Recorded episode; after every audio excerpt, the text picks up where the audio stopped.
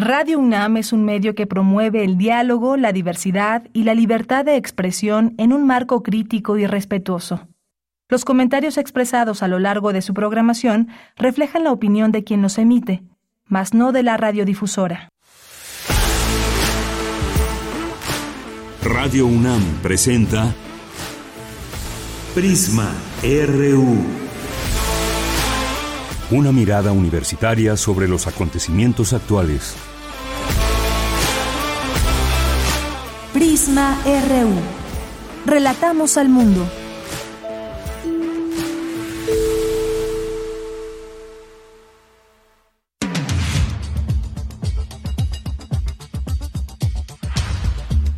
Muy buenas tardes, muchas gracias por estar aquí ya presentes y atentas y atentos a esta emisión de Noticias de Prisma RU que se transmite en el 96.1 de FM por Radio UNAM. Hoy es Día Mundial de la Poesía lema, sé siempre un poeta, incluso en prosa. Vamos a platicar de ese tema más adelante y por tanto, bienvenidas a este espacio. Si quieren escribirnos, háganlo en nuestras redes sociales, arroba PrismaRU en Twitter y PrismaRU en Facebook. Tenemos mucha información el día de hoy.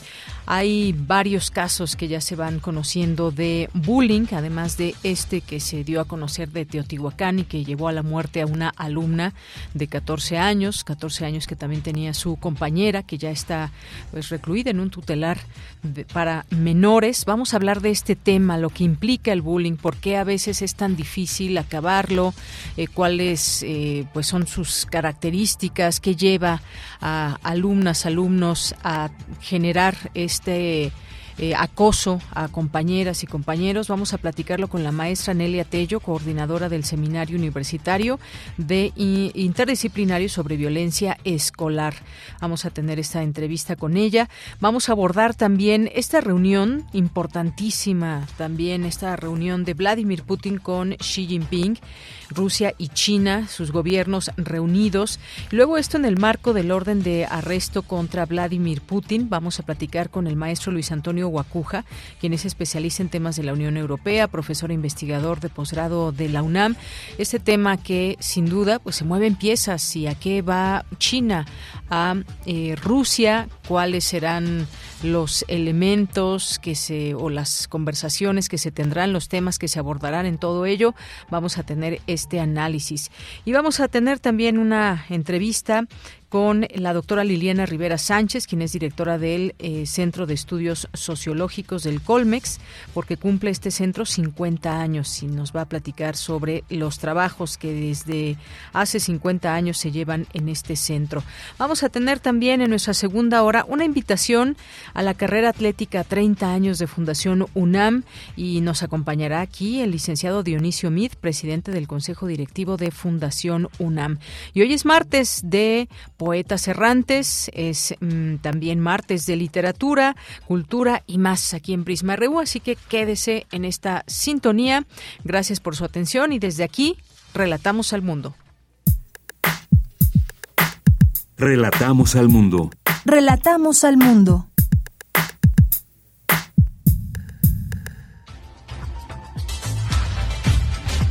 Una con siete en este día, martes 21 de marzo del año 2023. En la información universitaria, en el marco del Día Internacional del Color, la Facultad de Psicología organizó la conferencia El color del miedo con diferentes significados. Necesario fomentar mayor participación de las mujeres académicas en la toma de decisiones dentro de las instituciones. En información nacional, el presidente Andrés Manuel López Obrador descalificó el informe del Departamento de Estado de Estados Unidos sobre la situación de derechos humanos en México, en el que señala que prevalece la impunidad, la corrupción y las agresiones a periodistas.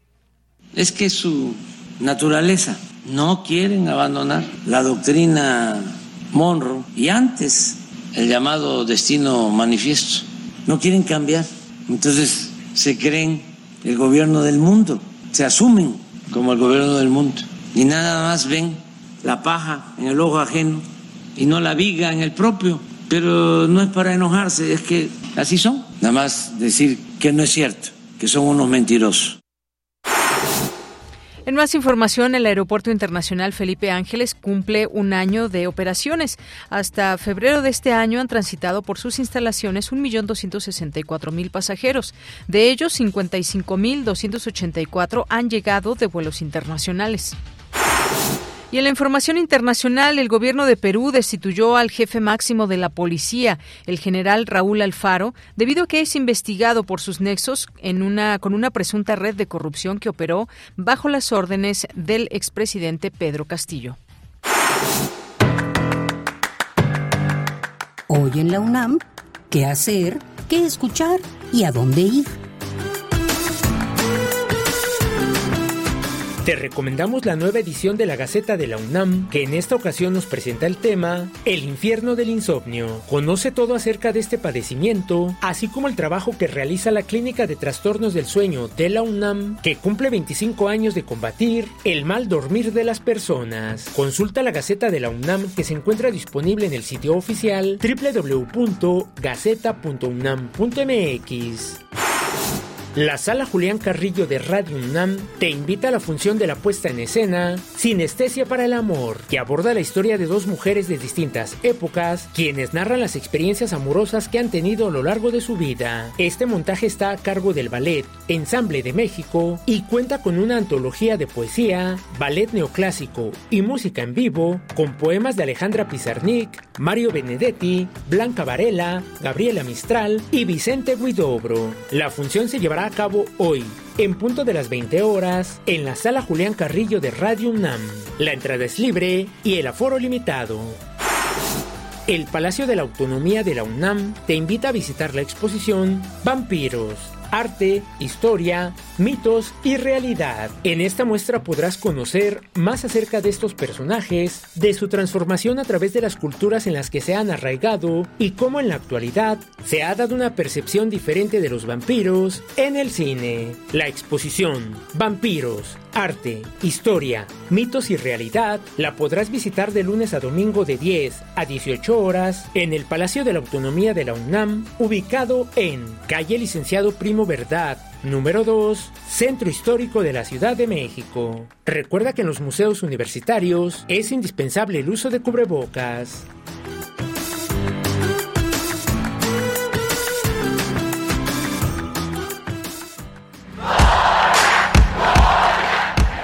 Campus RU.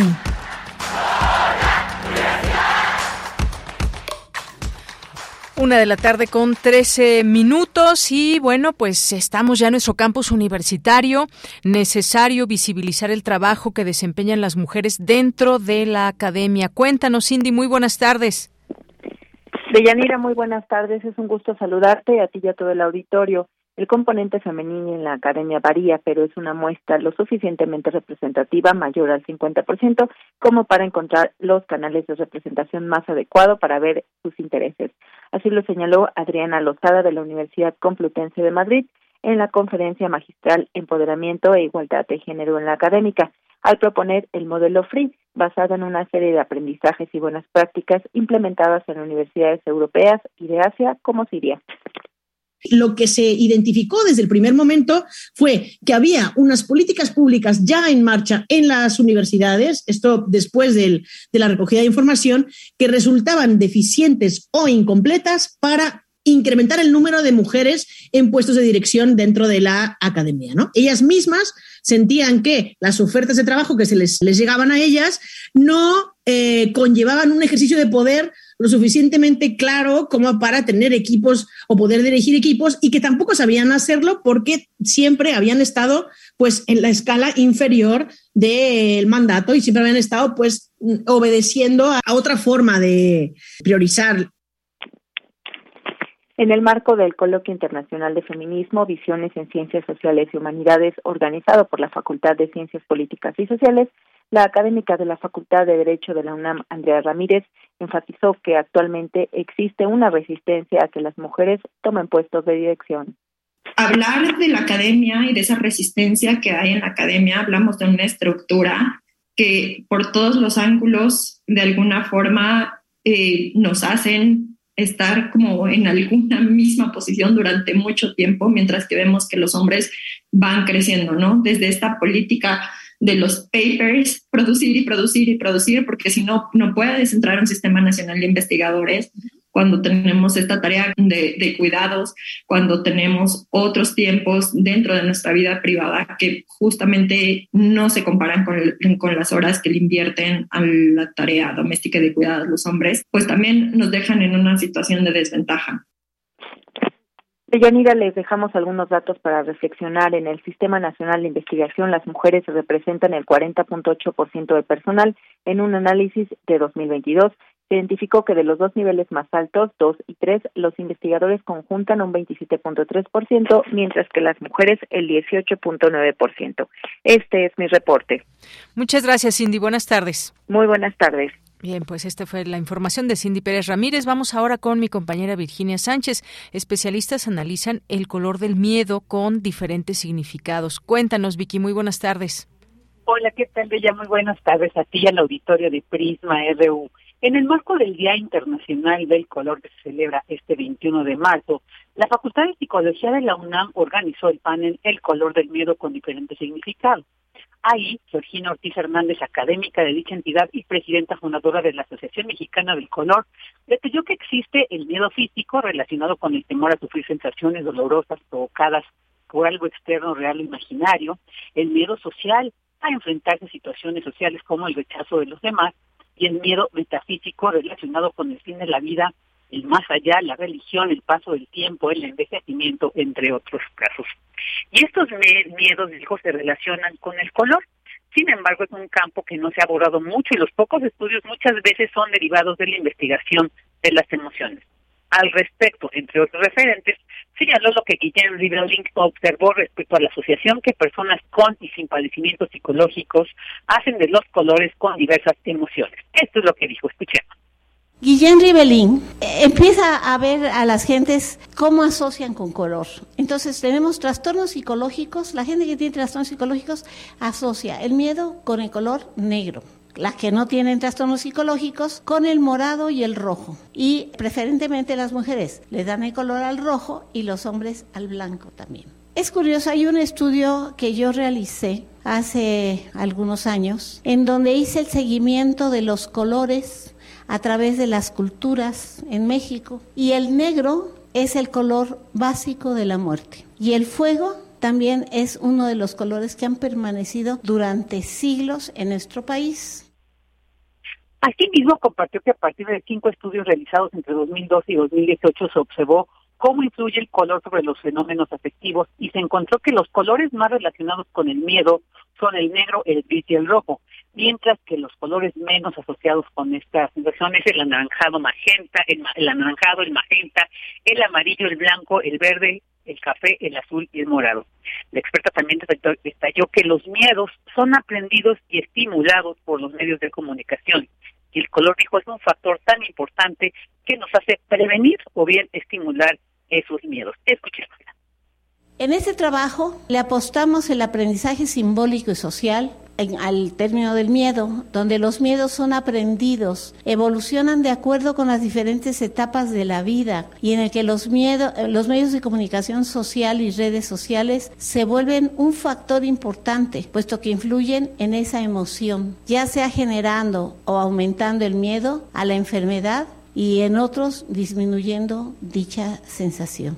O sea, el color es un factor tan importante que no solamente nos hace prevenir una emoción tan fuerte como puede ser el miedo, sino que nos las estimula como las películas de terror. Y bueno, pues en este panel también participaron Mabel Amanda López de la Universidad de Buenos Aires, Argentina, y Elsa Cordero de la Universidad Austral de Chile, quienes compartieron el resultado detallado de los estudios sobre este tema, el color del miedo, realizados en México, Chile y Argentina. De ella este es el reporte. Bien, pues muchas gracias Vicky, muy buenas tardes. Buenas tardes. Vamos ahora con Dulce García. Registran aumento en los reportes de bullying desde preescolar hasta secundaria en todo el país. Cuéntanos, Dulce, buenas tardes. Así es, Deyanira, muy buenas tardes a ti al auditorio. Deyanira, luego del reciente fallecimiento de una joven de 14 años, tras haber sido golpeada por una compañera de secundaria a la que asistía en, en Teotihuacán, Estado de México, se informó que en lo que va de este 2023 Los reportes por bullying han aumentado hasta un 58% según datos del Consejo Ciudadano para la Verdad y la Justicia de la Ciudad de México. Los datos indican que se está regresando a una situación de casos de abuso previos a la pandemia de Yanira, ya que en el periodo de 2020 y 2021 apenas se registraron 32 y 28 casos respectivamente debido al confinamiento. Por otra parte, el 56% de las llamadas generadas a los centros de atención son por parte de niñas y el 43% de niños. De estos, el 54% tienen entre 12 y 15 años de edad, 18% entre 7 y 11 años y el 10% entre 16 y 17 años. Asimismo, el 85% de las llamadas provienen de quien es víctima de bullying, mientras que 8% de quienes ejercen y reciben bullying 4% de quienes lo ejercen nada más y 3% de quienes son testigos. En los tipos de violencia de Yanira, 30% son agresiones físicas, 23% agresiones verbales, 17% psicológicas, 14% cibernéticas, 9% de exclusión social y 7% de tipo sexual. En tanto, Yanira, las entidades que mayores incidencias han registrado este 2023 son la Ciudad de México, el Estado de México, Coahuila, Guanajuato y Sinaloa. Pero esto no pasa nada más en México de Yanira, pues según el estudio oficial, un estudio oficial de la ONG Internacional Bowling Sin Fronteras para América, Europa, Asia, Oceanía y África, realizado entre 2021 y 2022, los casos de bullying en todo el planeta continúan en aumento, donde seis de cada diez niños sufren todos los días algún tipo de acoso y ciberacoso. La ONG sostiene que México tiene un explosivo crecimiento de acoso escolar o bullying, así como acoso cibernético en los últimos cuatro años. Las autoridades de Yanina de la educación del país han buscado brindar talleres y pláticas, así como atención a la denuncia desde el diálogo, la información y la concertación para enfrentar las problemáticas que se presentan en los planteles educativos. Pero aún hace falta emprender más acciones, sobre todo de prevención. Esta es la información que tenemos. Bien, pues muchas gracias, Dulce, y muy buenas tardes. Gracias a ti, muy buenas tardes. Continuamos. Prisma RU. Relatamos al mundo. Una de la tarde con 20 minutos. Ahí ya Dulce García nos daba estas cifras, porcentajes relacionados con el bullying en las escuelas y cómo los casos de. Ya están subiendo las cifras y se tienen casos de abuso previos ya a la pandemia, estos números, y lo hemos visto en situaciones recientes donde el bullying se ve claramente y que puede llevar este acoso escolar, puede llevar hasta la muerte, como ya vimos el caso de una escuela en Teotihuacán. Acaba de salir otro caso más en el Estado de México, ahora en Zumpango, y vamos a tratar de entender este, este problema que prevalece en las escuelas, falta de atención por parte de maestras, maestros, directivos, cómo atacar ese problema, qué ambientes hay en casa, qué ambientes escolares se generan en el aula. Para ello nos acompaña la maestra Nelia Tello, que es coordinadora del Seminario Universitario Interdisciplinario sobre Violencia Escolar. Maestra Nelia, bienvenida, muy buenas tardes. Hola, buenas tardes, mucho gusto. Mucho gusto en que nos acompañe. Pues, ¿qué decir de este, de este acoso escolar, mejor conocido como bullying? Esta palabra que nos identifica cuando hay un caso o casos de acoso escolar. ¿Cómo nace, si habremos de preguntarnos en principio sobre esta situación? Bueno, pues lo que pasa, lo que pasa en las situaciones de bullying o de, o de acoso, bien dicho, son situaciones que se de violencia entre iguales, en este caso en las escuelas, en donde hay dominio y sumisión, aparentemente son iguales, pero en realidad hay una desigualdad que permite que uno empiece a dominar al otro y que empiece a ejercer cierto poder con él. La característica especial del bullying es que va creando como un, un lazo emocional de dominio y sumisión entre entre los que directamente los, lo están participando. Ahora bien, últimamente los casos no son aislados entre entre uno y otro, sino son como grupos, grupitos enteros controlados por el mismo burleador que atacan a una víctima que él mismo ha decidido y con quien tiene esa esa relación que hace que el bullying también sea considerado como una relación de continuidad no es algo que se presenta de pronto y se da una vez y ya. Yo te molesto, me burlo de ti, te agredo, mm, sí, ironizo contigo, de ti, con, de ti contigo y no, es una relación que es cotidiana, que, que la víctima llega a la escuela angustiada y está esperando a qué horas el otro va a decidir voltearla a ver. Entonces, por un lado, hay un reconocimiento al otro, a la existencia del otro, lo que los les, les va creando una dependencia entre uno y otro, uno fuerte y uno débil.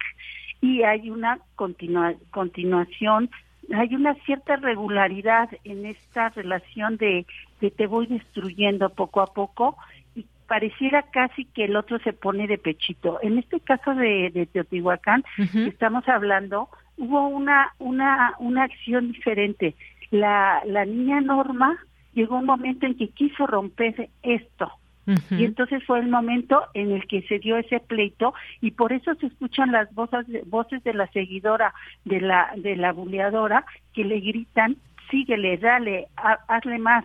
Esto tampoco es algo único, sino así se acostumbra. En las peleas que generalmente hay entre los niños en la, afuera de las secundarias, por lo menos una vez a la semana regularmente, en donde tienen un espacio en donde según esto están escondidos de las autoridades, hay unos alumnos que siempre están ahí asustando.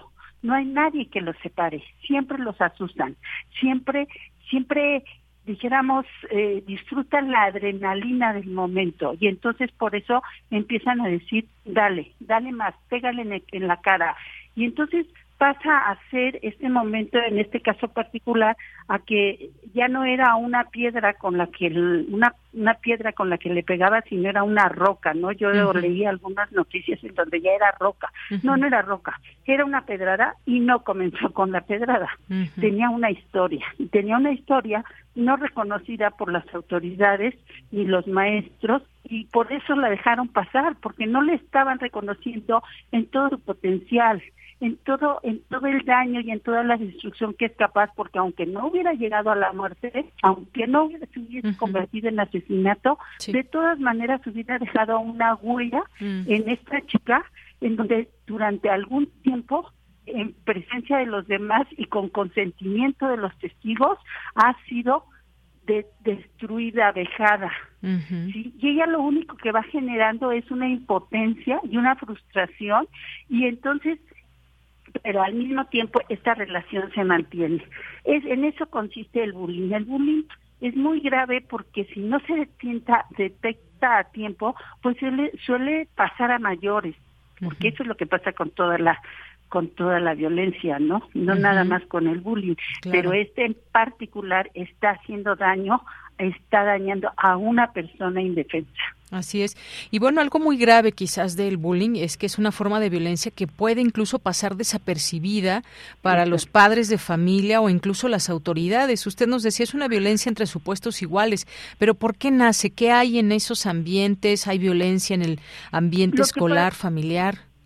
Bueno, en la actualidad, bueno, no podemos negar y dejar de reconocer que vivimos en una sociedad violenta en donde la violencia es parte de todo lo, todo todo nuestro día, toda nuestra cotidianidad en diferentes expresiones. Y no tendríamos por qué aislar la violencia que sucede en un salón de clases entre un par de niñas de la violencia que pasa en su entorno ni de la violencia que sucede a nivel societal, porque en mayor medida o en menor medida a todos nos está afectando, todos nos sentimos inseguras, los números de inseguridad también han aumentado muchísimo, el miedo, los suicidios, el este las los delitos menores que, que dicen menores porque no son dolosos y no son mayores entonces todo esto nos está creando un ambiente.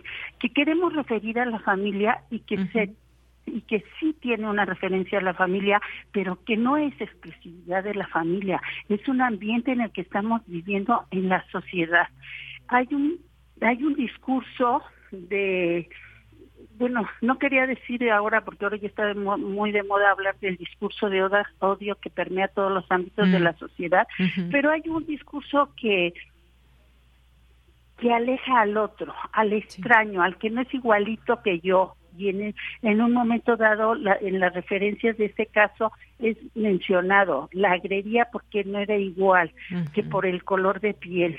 Yo la verdad no alcanzo a ver mucho la, la gran distinción del color de piel, pero pues ellas sí lo veían. Y en ese mismo lugar en Teotihuacán, el año pasado, si no me recuerdo, a un niño que no podía hablar bien el español porque era de algún pueblo originario, también sus compañeros lo persiguieron a la calle y lo, y lo quemaron, le aventaron no sé qué, encima algún tipo de gasolina, creo, y lo quemaron. O sea, es en el ambiente y no nada más en el ambiente familiar, es en el ambiente comunitario, en el ambiente del entorno, y por eso es que como vivimos tanta violencia, se, no se le da importancia, no se reconoce. Yo creo que una de las cosas más importantes de esta es que los maestros y las personas que están atentas a ellos deben de darle importancia a la acusación. Hay un dato en donde a los niños les preguntamos en las escuelas si denuncian a la violencia del, que han vivido, que han presenciado y dicen que sí. Y a la pregunta, ¿y qué pasa? Nada. Si acaso nos escuchan, pero no pasa nada después de que la denunciamos. Eso es lo que vuelve mucho más importante y más trascendente todo este tipo de, de acciones escolares que como bien decían ustedes, no, este, no sé si fue los datos anteriores, pero que, ha aumentado mucho, sí ha aumentado porque además de todo tenemos que tomar en cuenta que ahora vivimos dos realidades. Antes de la pandemia básicamente usábamos las redes, el internet, sí teníamos alguna algunos contactos, pero no era parte de nuestra vida. En cambio ahora los niños tienen una gran dependencia a esto y la parte del, de violencia escolar que empieza en el salón pues sigue en las redes y en las redes no para, porque en las redes, además de todo, es anónima. Y entonces la, la violencia, el acoso, el bullying contra niños y entre niños es realmente alarmante. Yo creo que estamos a tiempo de, de darnos cuenta y de entender que estas acciones no pueden ser consideradas con tanta banalidad. Por ejemplo, vemos aquí los comentarios de las autoridades y de los mismos médicos, ¿no? Pues, pues qué importa, te llegan unas pedradas y no, no pasa nada. Límpiate y regrésate a tu casa, ¿no? Y, y la verdad es que estas acciones siempre son exponenciales siempre, siempre son exponenciales, lo sepamos o no lo sepamos.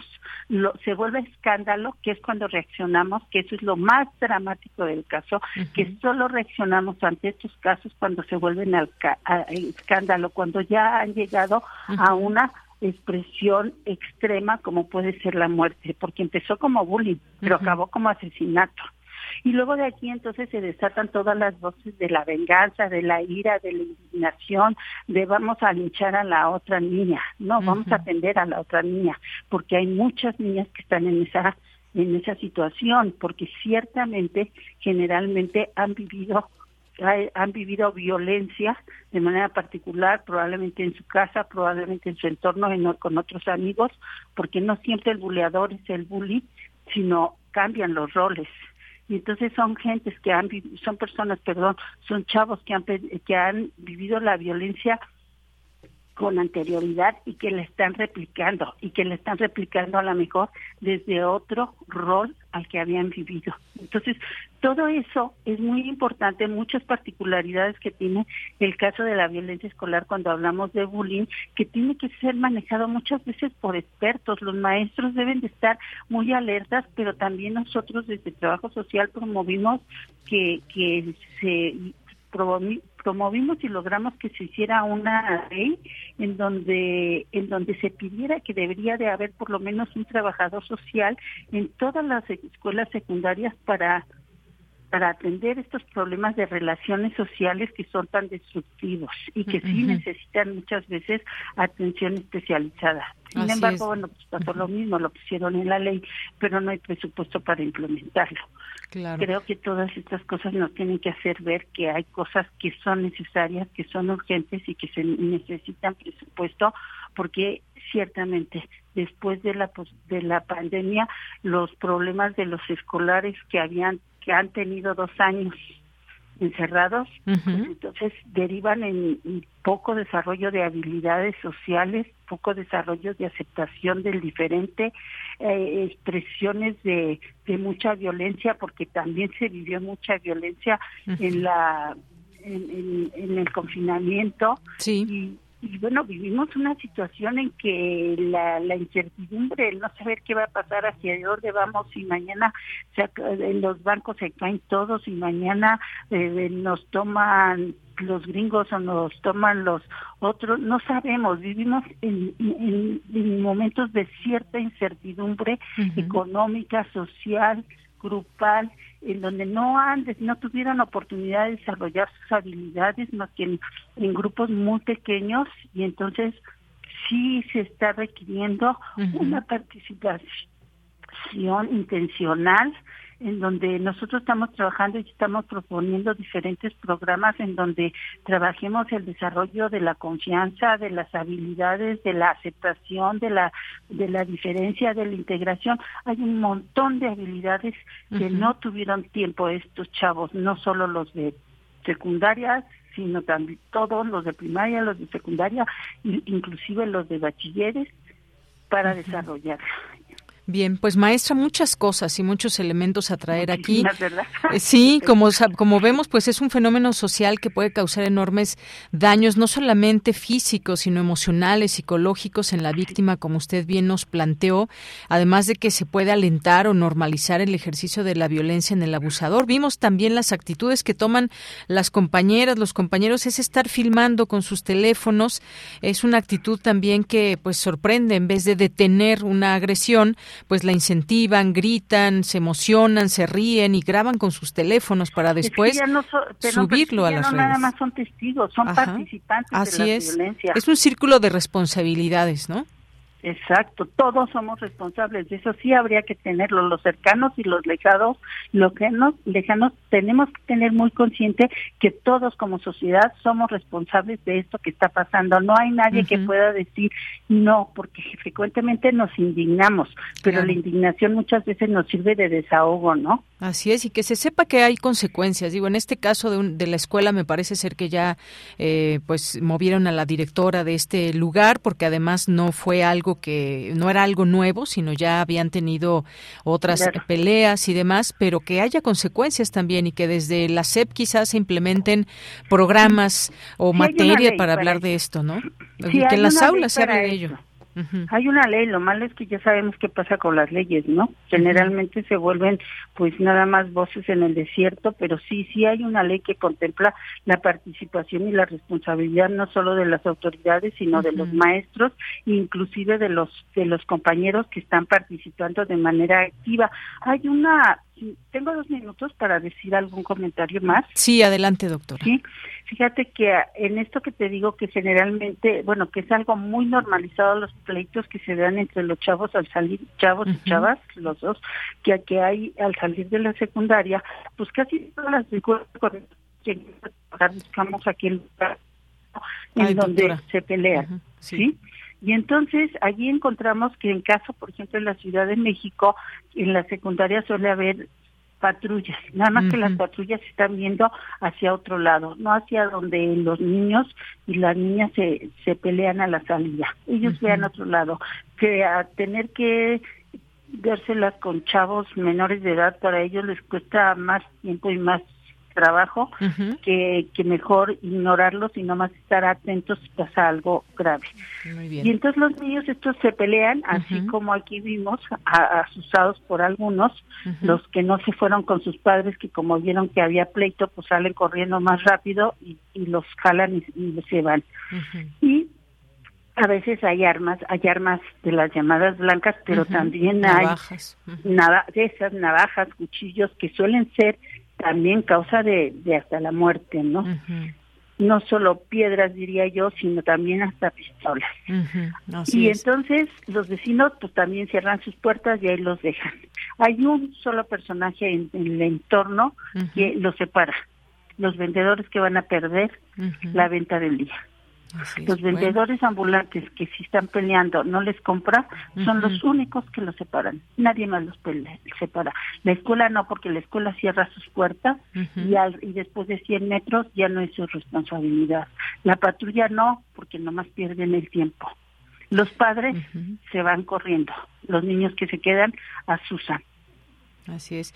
Bueno, pues maestra, muchas gracias por comentarnos acerca de este tema. Queremos dejar esa reflexión también en nuestro público para que pues quienes tengan hijos en, edades muy jóvenes, porque bueno, vimos que desde secundaria, incluso desde primaria comienzan estas prácticas y luego pueden acentuarse más. Así que sigamos reflexionando y no solamente eso, sino también platicando con nuestras hijas e hijos acerca de lo que significa el bullying y lo mal que puede ser pues que alguien esté pasándola mal y que seamos no cómplices, sino que apoyemos y hagamos una cadena de solidaridad con quienes están padeciendo el bullying.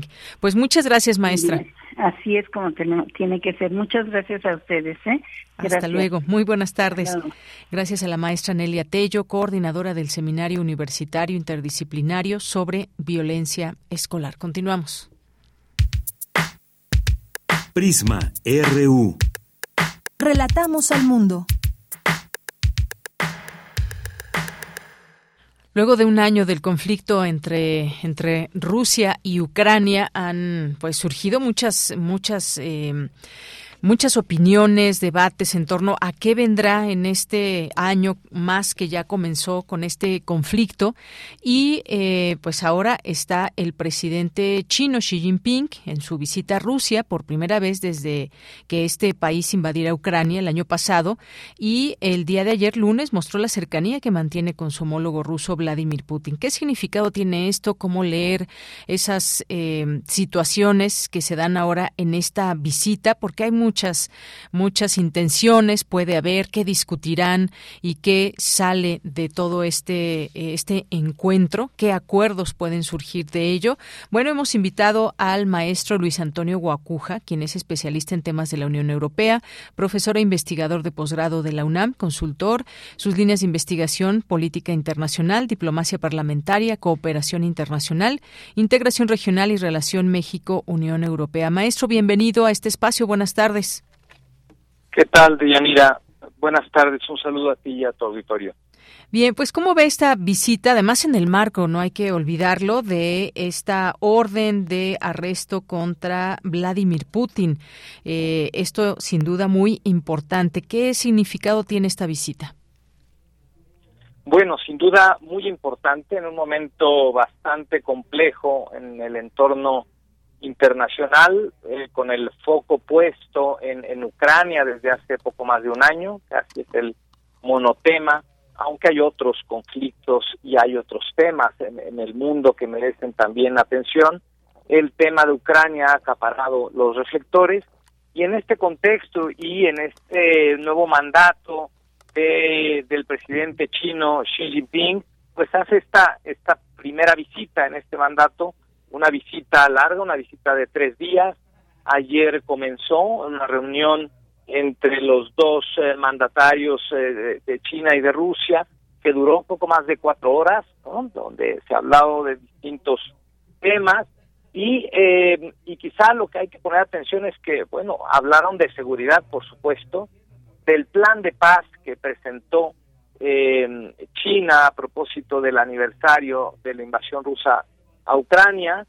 Y eh, por cierto que eh, China ahora a Rusia se ha mostrado eh, pues digamos abierto a este a este diálogo y esta posibilidad en los próximos días. Está programada una llamada entre el presidente chino y el presidente ucraniano Volodymyr Zelensky. Y, y otros temas por supuesto del de cooperación económica. El, el comercio de, de Rusia se ha incrementado de manera muy importante hacia China por supuesto también el tema de los de los combustibles donde han, han hablado de retomar el gran proyecto de Fuerza Siberia 2, un gasoducto que conecta a Rusia y China y en general vemos digamos esta eh, esta transición de, eh, de, una alianza de, de China con, con Rusia mucho más fuerte, mucho más evidente, mucho más presente Es un momento donde China también eh, parece haber desplazado a Occidente en, no solo en la propuesta de paz para Ucrania, sino lo que sucedió la semana pasada al lograr como mediador eh, sentar en la misma mesa a, a, Irán y Arabia Saudita y desactivar un conflicto, con lo cual, eh, digamos, gana la paz y pierde Estados Unidos en su influencia en Medio Oriente y parece que la intención de Xi Jinping es hacer lo mismo en el conflicto de Ucrania. Así es, bueno, pues esto es lo que estamos viendo en el marco de esta reunión, lo que puede surgir y además una guerra, hay que decirlo, maestro, que no ha ido según quizás lo, lo, lo planeado, se ha hecho muy larga, se había pensado quizás en un menor tiempo, las eh, situaciones que provoca la guerra ahí siguen, son tremendas también para las poblaciones y luego ahora esta, esta visita que hay que recordar, el presidente Xi Jinping llamó alguna vez al presidente Putin como su mejor amigo. Los dos tienen mucho en común, son líderes que están eh, pues con esta eh, idea un poco de no tener esa dominación estadounidense, si podemos decirlo de alguna manera. Y bueno, pues eh, hay situaciones que se dan y en torno a las estrategias que puede haber. Ay, Sí, eh, con en torno a las estrategias que pueda haber y haciendo fuerza. Digo, China finalmente es un país muy, muy poderoso.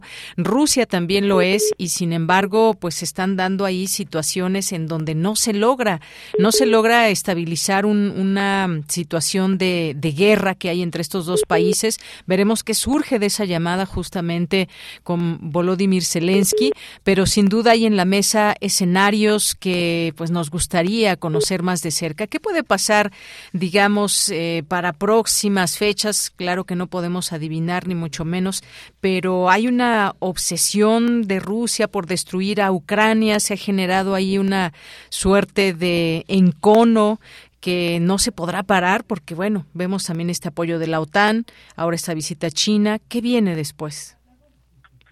Bueno, es, es difícil advertirlo con, con exactitud, ¿no? Una guerra sabemos cuándo comienza, no sabemos cuándo termina.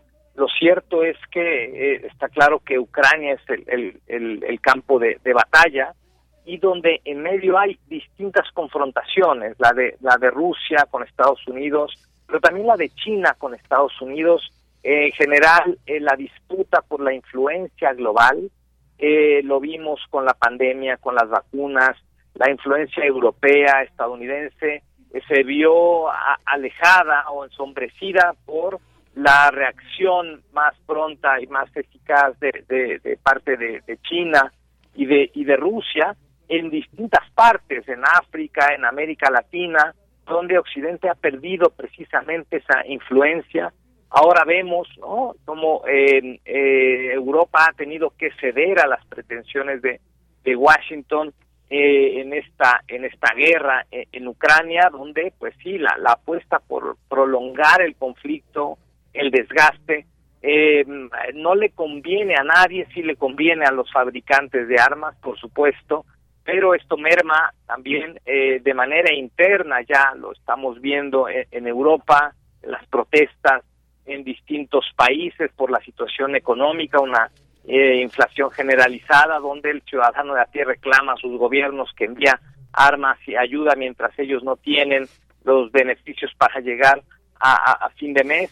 Es un asunto bastante complejo y donde también China aparece en la escena eh, diciendo, a ver, el modelo estadounidense no es el único, estamos en un mundo multipolar, ¿no? donde también eh, ha hecho críticas China a esta expansión de, de la OTAN, que amenaza las fronteras rusas, pero también ha criticado el uso político que se le pueda dar, por ejemplo, a una institución, a una instancia como la Corte Penal Internacional, que pues la semana pasada, bueno, pues se anuncia esta orden de aprehensión contra el presidente ruso. Recordemos que ni Rusia, pero tampoco Estados Unidos han aceptado la jurisdicción de la Corte Penal Internacional, entonces esto se queda en un en un eh, en un apartado simbólico de presión política, pero de difícil concreción.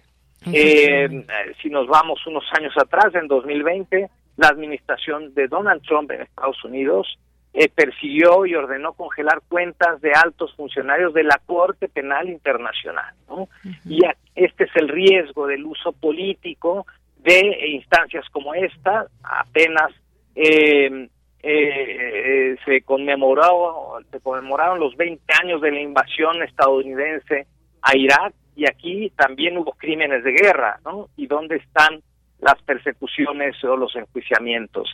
Esta es, digamos, la, la situación que se cuestiona mucho desde los países que no son occidentales, que justamente reclaman esa única manera de ver las cosas, una sola perspectiva, dicen hay que verlo de otra manera, ¿no? Y también recordemos que eh, pensadores o como el filósofo alemán eh, Jürgen Habermas ha, ha dicho, bueno, hay que tener cuidado, no podemos aislar a Rusia porque entonces el camino natural es que se acerque demasiado a China. Y esto es lo que estamos viendo ahora. Exactamente. Y sí, las informaciones que también son interesantes ahí de los medios de comunicación, que se dice desde los medios de Occidente, que se dice desde, desde Rusia. Y bueno, pues el caso es que es un hecho que el Kremlin, el Kremlin se encuentra bajo una intensa presión internacional, más ahora con esto que dio a conocer la Corte Penal Internacional. Eso es una presión sin duda para Vladimir Putin. Eh, esta relación con Rusia, de Rusia con China es fundamental también para resistir quizás esta presión. Eh, Putin dice un, periodista, eh, un periodista premio Nobel de la Paz, Dmitry Muratov, dice Putin está construyendo su propio bloque, ya no confía en Occidente y nunca más lo hará. Por eso Putin está buscando aliados y pues se necesitan para ello armas, dinero, salvavidas económico, así como se está apoyando a Ucrania por parte de la OTAN y desde Estados Unidos también mucho, se necesita apoyo para, para Rusia. Y vamos a ver cuáles se van dando, cómo se van dando estos escenarios, hasta qué punto se beneficia Rusia con esta visita de China. Y mientras tanto, desde los medios informativos, informativos que siguen la línea del Kremlin, pues siguen culpando a Occidente por este conflicto, no hablan de guerra, jamás tampoco de una invasión, sino que pues responsabilizan de todo esto a eh, a Occidente. Así que están estos dos escenarios. Veremos qué sucede más adelante. Por lo pronto ahí dejamos este análisis, a no ser que usted quiera agregar algo más, maestro. Pues nada más estar eh, pendientes porque China y Estados Unidos están compitiendo por la influencia global. El tema tecnológico también es muy importante, la influencia en el mundo, esta reunión de países africanos con Rusia también tiene su significado y en medio de esto Europa tratando de recuperar terreno, el terreno que perdió y que descuidó, por ejemplo, con América Latina en esta cumbre eh, Unión Europea, CELAC, que está prevista para mediados de este año. Muy bien, pues maestro, muchas gracias por estar aquí en Prisma RU de Radio UNAM. Con mucho gusto. Hasta luego. Gracias al maestro Luis Antonio Guacuja, especialista en temas de la Unión Europea, profesor e investigador de posgrado en eh, la UNAM. Continuamos. Queremos escuchar tu voz. Síguenos en nuestras redes sociales. En Facebook como Prisma RU y en Twitter como arroba PrismaRU.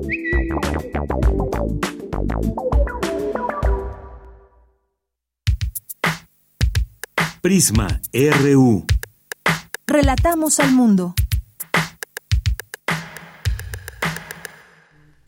Una de la tarde con 51 minutos. El 9 de febrero de 1973 se fundó el Centro de Estudios Sociológicos de El Colegio de México, en un momento de profesionalización de los estudios sociales empíricos en México y América Latina. En el mismo año inició el programa de doctorado en ciencia social con especialidad en sociología y desde sus orígenes nuestro centro mostró una genuina vocación multidisciplinaria, vocación caracterizada por un continuo diálogo y discusión que ha contribuido a crear, junto con los aportes de otras instituciones del país y el extranjero, las bases de una auténtica profesión sociológica. Y hoy, en un momento más, vamos a platicar con la doctora Liliana Rivera Sánchez, quien es directora de este Centro de Estudios Sociológicos del el Colegio de México. 50 años se cumplen del Centro de Estudios eh, y, bueno, pues sin duda importante destacar todo lo que ha hecho y hay un programa de eventos que tienen y que eh, en breve nos va a presentar ella. No, no sé, todavía no la tenemos en la línea telefónica. Bueno, por lo pronto le platico acerca del programa de eventos mensuales. Ya hubo una inauguración el pasado 15 de marzo y bueno, el próximo el próximo mes de abril, el 26 de abril, se va a hablar sobre desigualdades en América Latina, abordajes sociológicos también en el siguiente mes, que es en mayo, coloquio de estudiantes y egresados de este centro. Eh, también el coloquio de estudiantes se llevará a cabo dos días. En junio, expresiones diferenciadas del capitalismo y formación de Estado en América Latina. Y bueno, pues ya está en la línea telefónica la doctora Liliana Rivera Sánchez. Le doy la más cordial bienvenida. Doctora, buenas tardes. Hola, buenas tardes. Un gusto estar con ustedes el día de hoy. Gracias. Pues platíquenos acerca de lo que hace, lo que se hace desde este Centro de Estudios Sociológicos que cumple 50 años. Sí.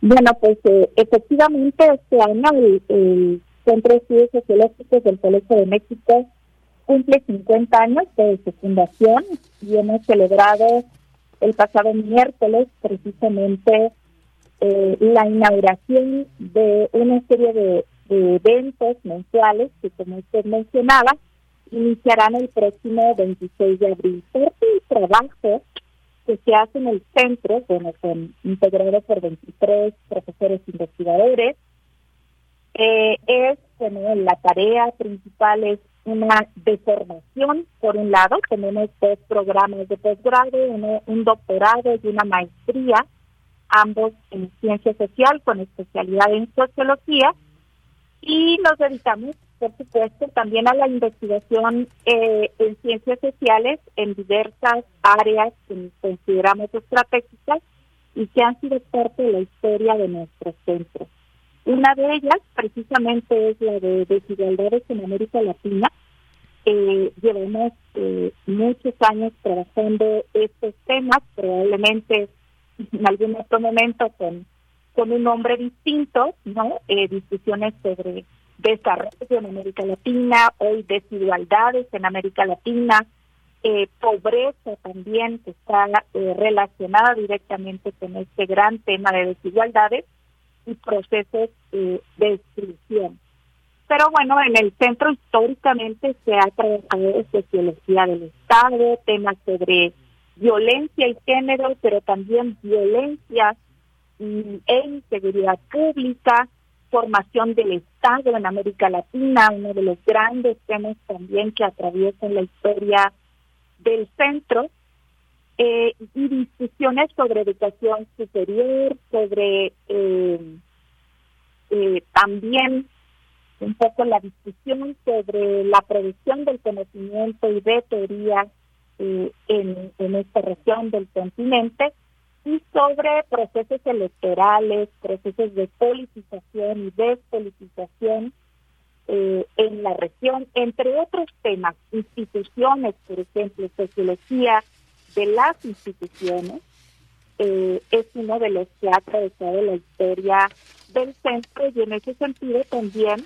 pues nuestros programas, ambos, están atravesados por estas líneas de investigación. Muy bien.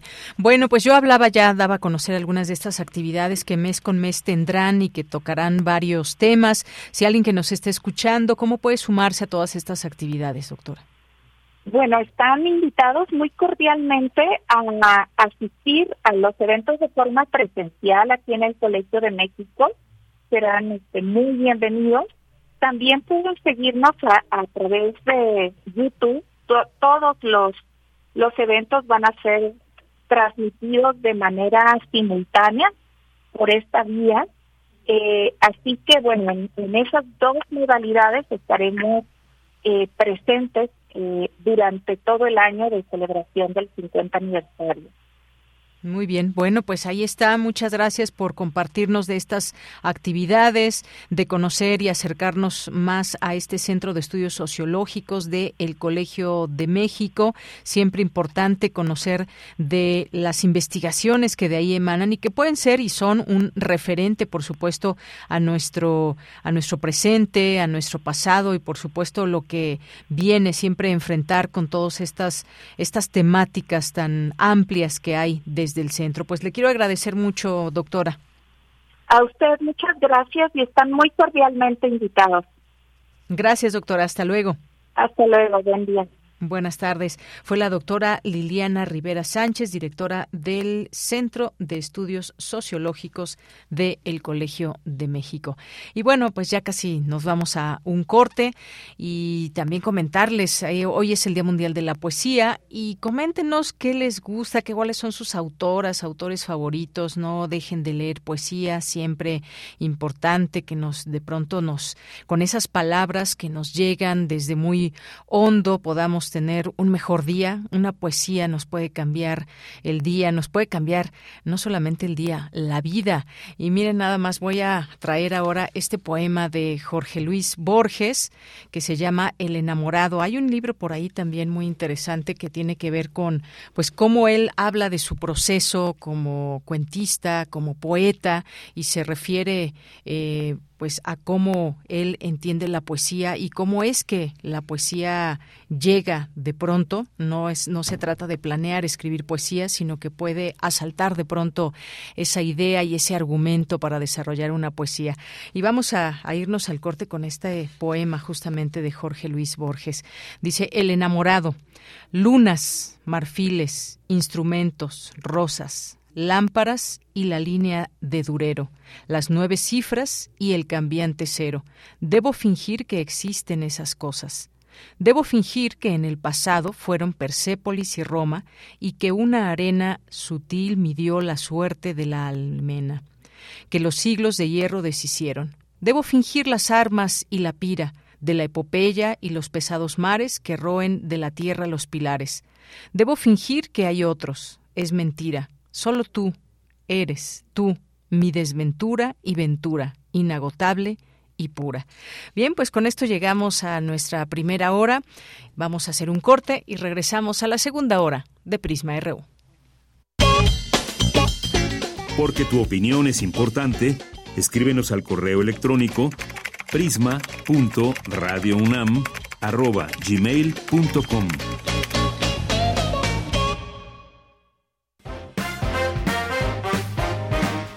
hay toda una serie de como de preconcepciones que dicen esto, ¿no? Que los hombres no pueden solamente ver a las mujeres como posibles amistades, sino como objeto de deseo, ¿no? Y, creo que ahí está la razón principal por la que se suele pensar de esta forma. Seguimos construyendo igualdad. Sintonízanos este miércoles a las 10 de la mañana. Tenemos como invitado al doctor Alice Siles, especialista en masculinidades y vida cotidiana del CIEG UNAM, que nos habla de la amistad entre hombres y mujeres. Escuchar y escucharnos. Construyendo igualdad. Onceava temporada. Un medio ambiente sano es un derecho. Necesitamos áreas verdes y servicios de limpia iguales para todas y todos. El acceso al agua potable tiene que ser equitativo, sin distinciones. Eso es lo justo. En el Partido Verde trabajamos a favor de la justicia ambiental. Por eso hemos propuesto y logrado el 90% de las leyes ambientales y de protección a los animales de nuestro país. Y seguiremos trabajando por el derecho a un medio ambiente sano. Juntos podemos lograr un México más justo y más verde. Partido Verde. Si no quieres quedar peor que una piedra, mejor no consumas crack o piedra. Consumirla daña tu cerebro y tu corazón, causando ansiedad y paranoia. Ahora el narco le añade fentanilo para engancharte desde la primera vez. Y el fentanilo mata. No te arriesgues. Si necesitas ayuda, llama a la línea de la vida 800-911-2000. Secretaría de Gobernación, Gobierno de México. La magia existe. Solo hay que saber dónde escucharla. Hechízate al ritmo de estas almas sublimes. Las brujas en intersecciones.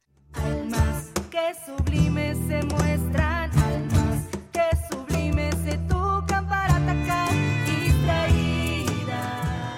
Encuentra su canto mágico el viernes 24 de marzo a las 21 horas. Sala Julián Carrillo.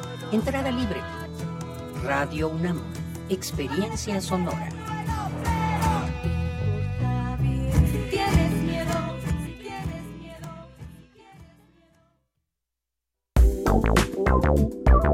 Queremos escuchar tu voz. Síguenos en nuestras redes sociales. En Facebook como Prisma RU y en Twitter como arroba PrismaRU.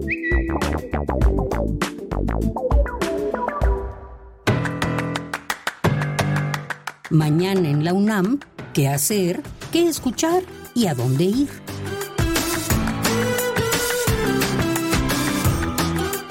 La Red del Agua de la UNAM organiza el Festival Universitario del Agua, que tiene como finalidad compartir con la comunidad universitaria y el público en general las acciones que desarrollan las dependencias universitarias y otros aliados para contribuir al uso sostenible del agua. Para ello se contará con talleres, charlas, concursos y otras actividades lúdicas y deportivas. Además podrás disfrutar de artículos directos de los productores que forman parte de la Feria del Consumo Sustentable organizada por la COUS UNAM. El Festival Universitario del Agua se llevará a cabo mañana, de 11 a 17 horas, en las islas de Ciudad Universitaria.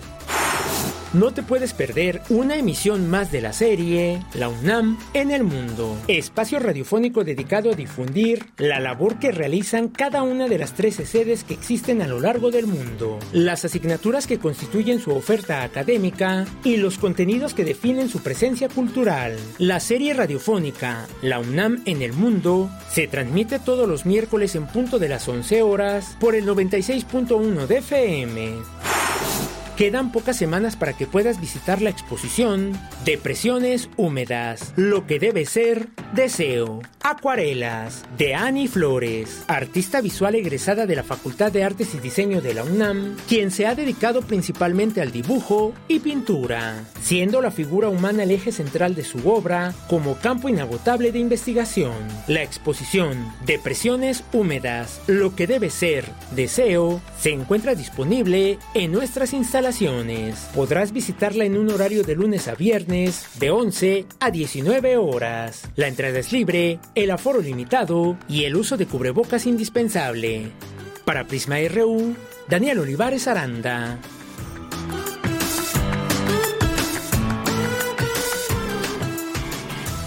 Bien, estamos de regreso ya en esta segunda hora de Prisma RU. Gracias por su atención, por estar sintonizando el 96.1 de FM, por estar también sintonizándonos quizás a través de nuestra página de internet, que es www.radio.unam.mx y cualquier otra plataforma a través de la cual nos escuchen. Muchas gracias y es momento de mandar saludos a todo el público que nos esté escuchando y sobre todo también aquí a quienes nos hacen llegar sus comentarios como Gine G, eh, GI, muchas gracias y saludos. César Soto, Jorge Fra, Jorge Morán Guzmán, que nos dice, hablando de poesía, mi poeta favorito es Pablo Neruda.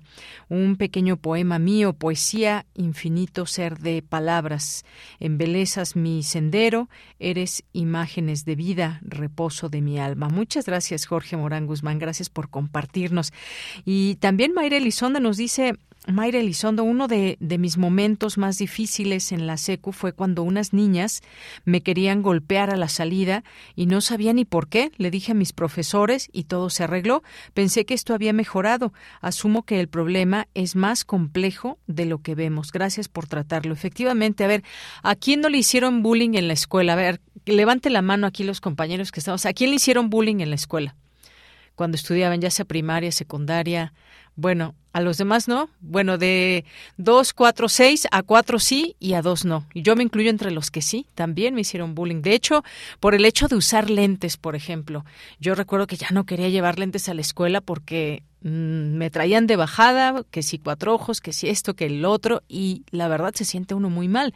Así puede empezar una situación cada vez más grande y de pronto maestras, maestros no se dan cuenta de lo que está pasando, incluso padres y madres de familia, pero es un problema muy grave y que quien lo padece puede quedarse afectado durante mucho tiempo. Así que terminemos con este bullying desde el lugar donde estemos. Podemos hacer algo, aunque sea platicarlo, ya es, ya es algo. Flechador del Sol, muchas gracias. Refrancito, Galán de Barrio nos dice, les mando saludos a Prisma RU desde CSH Vallejo. Abel Fernández, muchas gracias. Aquí nos manda su aula donde se ve ahí pues muy buen ambiente. Gracias por tu trabajo y ojalá que eh, tus alumnos alumnas y alumnos disfruten mucho y les mandamos saludos si acaso nos estuvieran escuchando. Muchos saludos a estudiantes del CCH Vallejo. Carlos Ríos también muchos saludos. Jorge, se perfila ya la Tercera Guerra Mundial. Híjole, esperemos que no. Jorge, muchas gracias. Eh, también nos dice, hemos perdido el sentido del humor.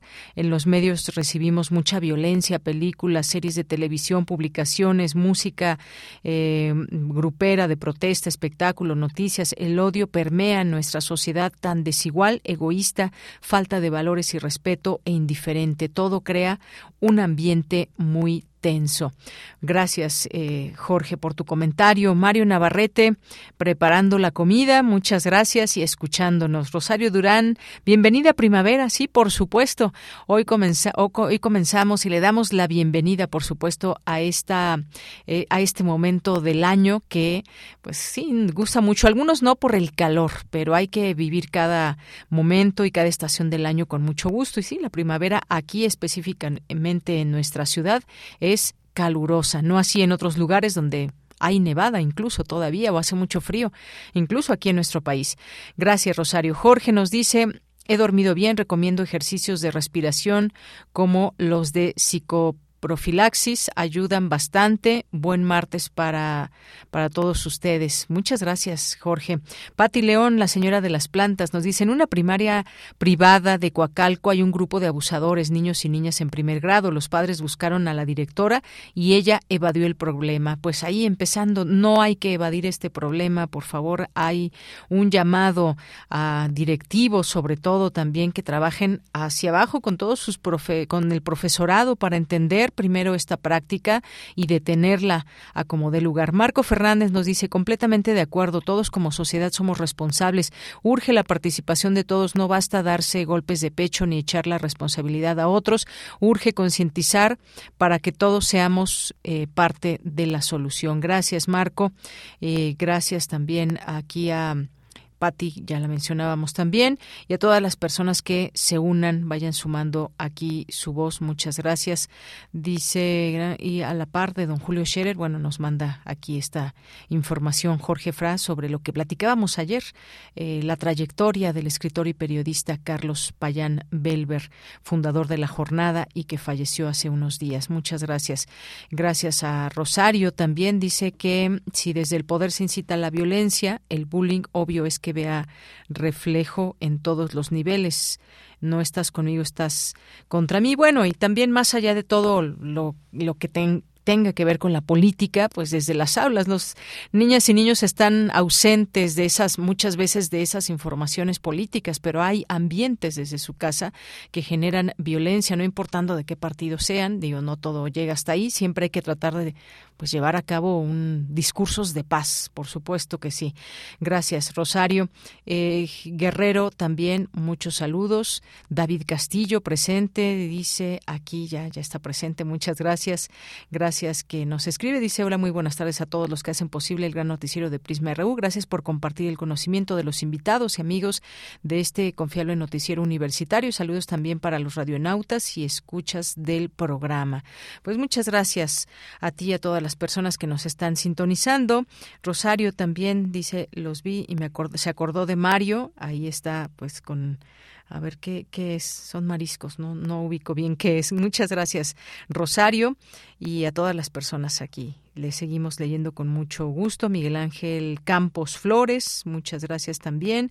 Nos dice Jorge, cuando se iniciaron tantos noticieros de varias horas, se inició la frialdad humana. Antes de ellos había mucha música divertida, romántica, clásica. Ahora los medios de comunicación han caído en mucha agresividad y eso es una gran influencia para la población. Eh, muchas gracias, excepción de Prisma RU. Bueno, sí, también hay que decirlo, los medios de comunicación, ¿qué papel están desempeñando? ¿Nos siguen dividiendo más allá de quienes nos puedan dividir? Pues yo creo que también los medios de comunicación tenemos una gran labor en todo este tema de la violencia. Bien, continuamos. Relatamos al mundo. Relatamos al mundo.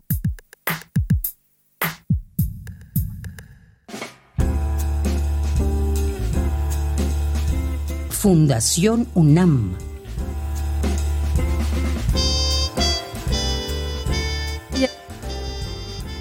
Entramos ya aquí con Fundación UNAM. Nos acompaña el licenciado Dionisio Mid, quien es presidente de este consejo directivo de Fundación UNAM. Licenciado, siempre un gusto saludarle. Muy buenas tardes. qué gusto escucharte. ¿Cómo has estado? Eh, qué gusto. Muy bien, muchas gracias. Abras el espacio aquí con tu audiencia para poder platicar. ¿eh? Claro que sí, licenciado. Y bueno, platíquenos e invítenos a esta carrera atlética. Mira, me tocó escuchar ahorita al final de tus comentarios anteriores y yo creo que, que un antídoto para todas estas eh, circunstancias tan adversas es el deporte.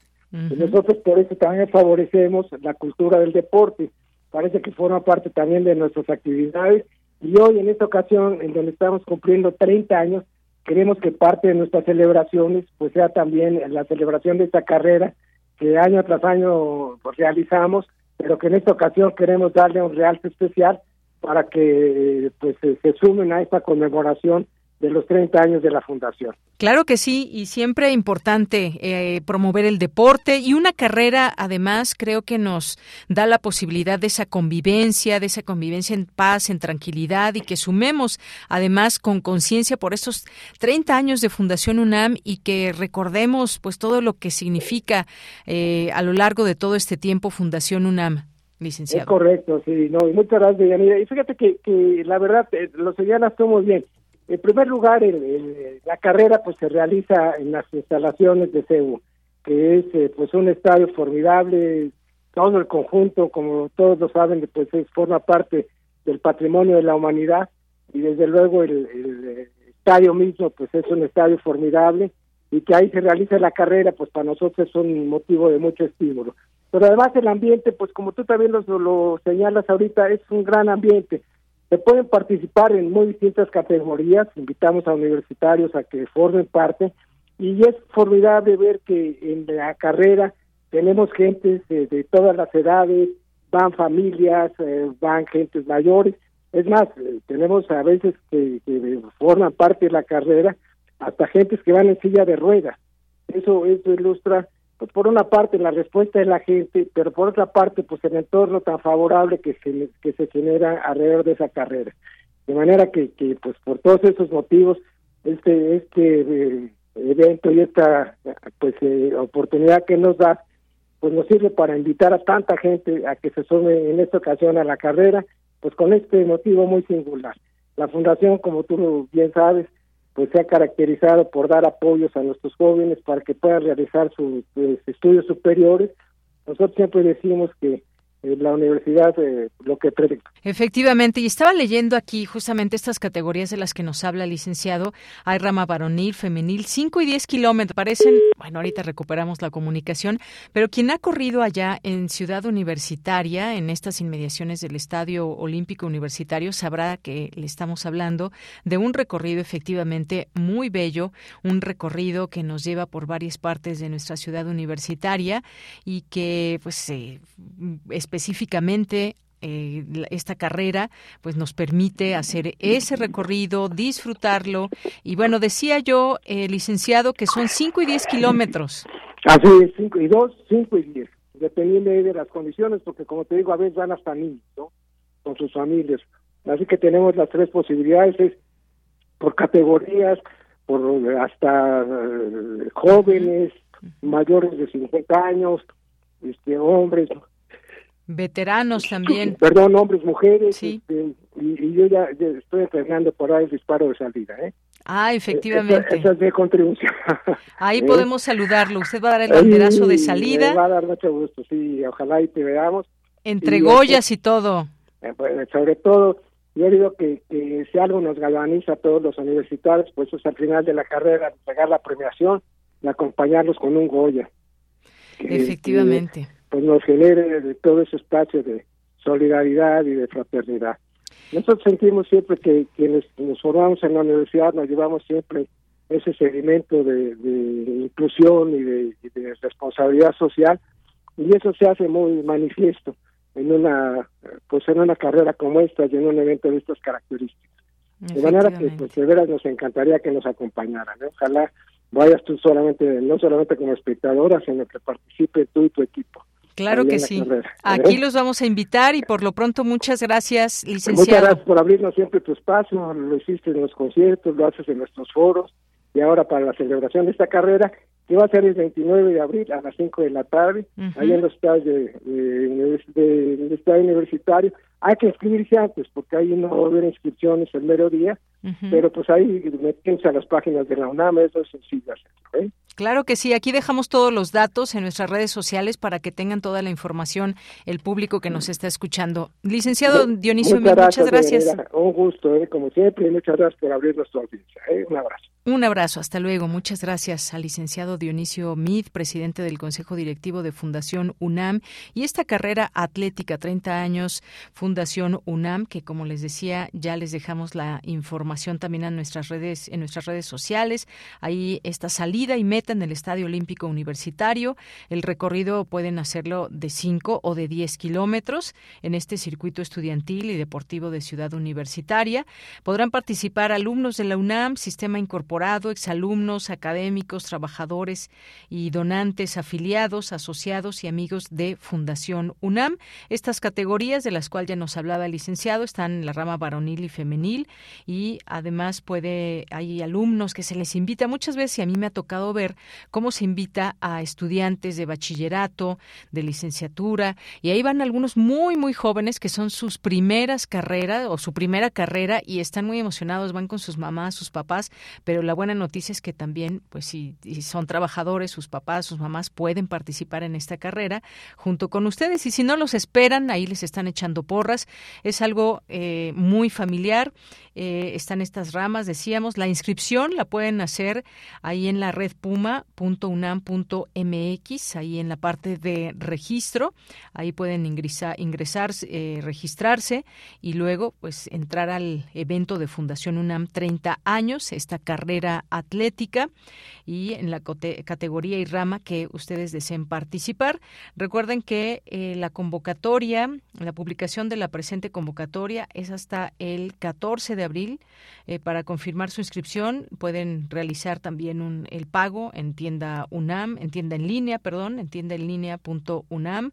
Eh, y bueno, pues la cuota es mm, de 300 pesos. Hay premios, por supuesto, para los ganadores de cada categoría. Está el primer lugar, una tableta de 10.5, un smartphone de 64 gigabytes para el segundo lugar y unos audífonos inalámbricos el tercer lugar. Y bueno, pues ahí está. Eh, más allá de los premios, pues me parece que hacer deporte, ir a una carrera atlética que nos invitan desde Fundación UNAM puede ser una muy buena opción. Y bueno, pues sigo leyendo aquí sus mensajes, por supuesto, que nos van llegando a nuestro Twitter y a nuestro Facebook.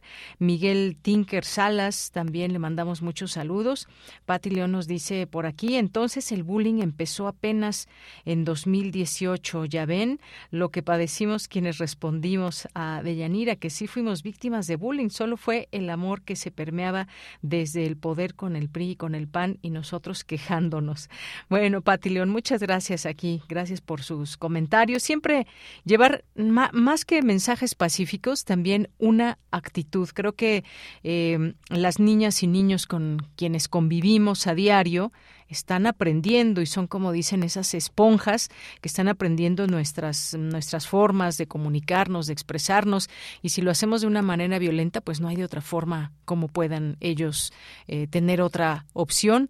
Difícilmente se darán cuenta al momento, quizás se darán cuenta después que es algo incorrecto, pero siempre tener esa posibilidad de generar un ambiente pacífico, pero lo que más importa es que nuestras acciones hablen por todas y todos nosotros, porque podemos aquí dar discursos de paz e incentivar, pero la mejor manera es llevarlo a la acción.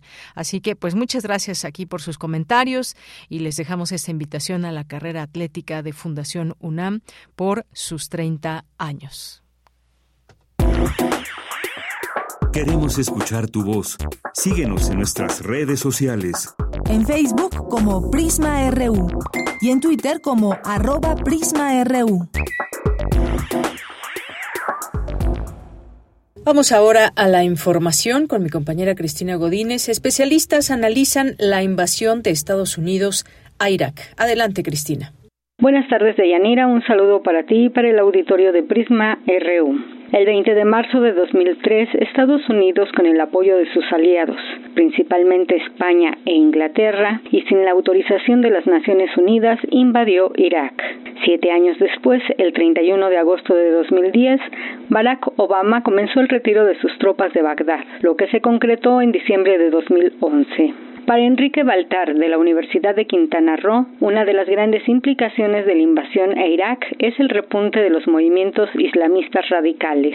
El propio Irak se va a convertir en un nuevo Afganistán regional donde van a confluir una serie de grupos islamistas que van a estar participando en la resistencia y que van a ser el embrión de lo que luego será este famoso Estado Islámico que de 2014 a 2018 se va a convertir en un elemento desestabilizador extraordinariamente importante en la región. El hecho de que Estados Unidos tenga que distraer enormes cantidades de recursos en su guerra en Irak va a ser un elemento también muy importante que va a contribuir al ascenso nuevamente del talibán. En su turno, María Cristina Rosas, de la Facultad de Ciencias Políticas y Sociales de la UNAM, dijo que las grandes crisis que se han suscitado tras la invasión a Irak no han sido gestionadas en el Consejo de Seguridad de las Naciones Unidas. El Consejo de Seguridad de Naciones Unidas es el órgano que decide la creación de misiones de paz de la institución y que, pues a raíz de todo este desgaste que ha vivido el Consejo, se ha tomado la decisión de privilegiar misiones políticas, ya no grandes misiones de paz con el despliegue masivo de cascos azules, sino misiones políticas que son financiadas con el presupuesto base de Naciones Unidas. Marta Taguilde, el Colegio de México, comentó que la invasión sigue siendo el acontecimiento más estructurante de la geopolítica del siglo XXI. Algunas similitudes eh, y una diferencia también que es muy importante entre las dos eh, invasiones. Y también apuntar elementos em, que nos muestran que la, la, invasión de Rusia a Ucrania eh, del año pasado y que continúa en diversos sentidos es una continuación de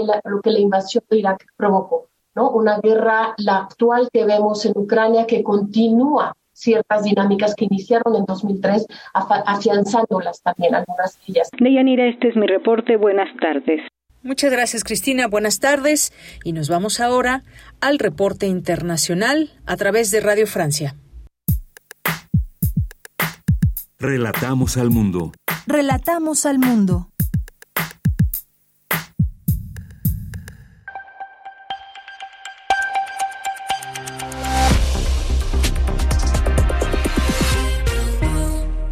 Hola a todos, bienvenidos a Radio Francia Internacional. Vanessa Letron me acompaña en la realización técnica de este programa que arranca con un rápido resumen de la actualidad internacional de este martes 21 de marzo. Carmele Gallubo. La crisis política y social se agudiza aquí en Francia. Manifestaciones espontáneas protagonizadas por pequeños grupos, en su mayoría jóvenes, tuvieron lugar anoche en todo el país después de que el gobierno obtuviera una victoria pírrica en el Parlamento, logrando ratificar su reforma de las pensiones. El gobierno sobrevivió a las dos mociones de censura depositadas por la oposición, pero lo hizo por tan escaso margen que no ha resuelto para nada la crisis. Tan solo nueve votos separaron al campo del oficialismo del de la oposición. Los sindicatos organizan ya una jornada nacional de huelgas y manifestaciones para el próximo jueves con el objetivo de presionar a Macron para que retire esa reforma. Manifestaciones que tienden a radicalizarse, lo decía así un joven anoche en París. La lucha no dejará de aumentar hasta el jueves, que será una gran jornada de protesta. Todo el mundo está decepcionado. Nadie se imagina parar después de haber dado tanto. Yo llevo 10 días de huelga, es decir, 10 días menos de salario. No pienso perder mil euros para nada y los partidos opositores quieren recurrir ahora ante el Consejo Constitucional y el presidente Manuel Macron, por su parte, prevé intervenir mañana por televisión para calmar los ánimos. El presidente ruso Vladimir Putin recibió hoy a su homólogo chino Xi Jinping en Moscú para una cumbre en la que el conflicto de Ucrania será uno de los temas dominantes.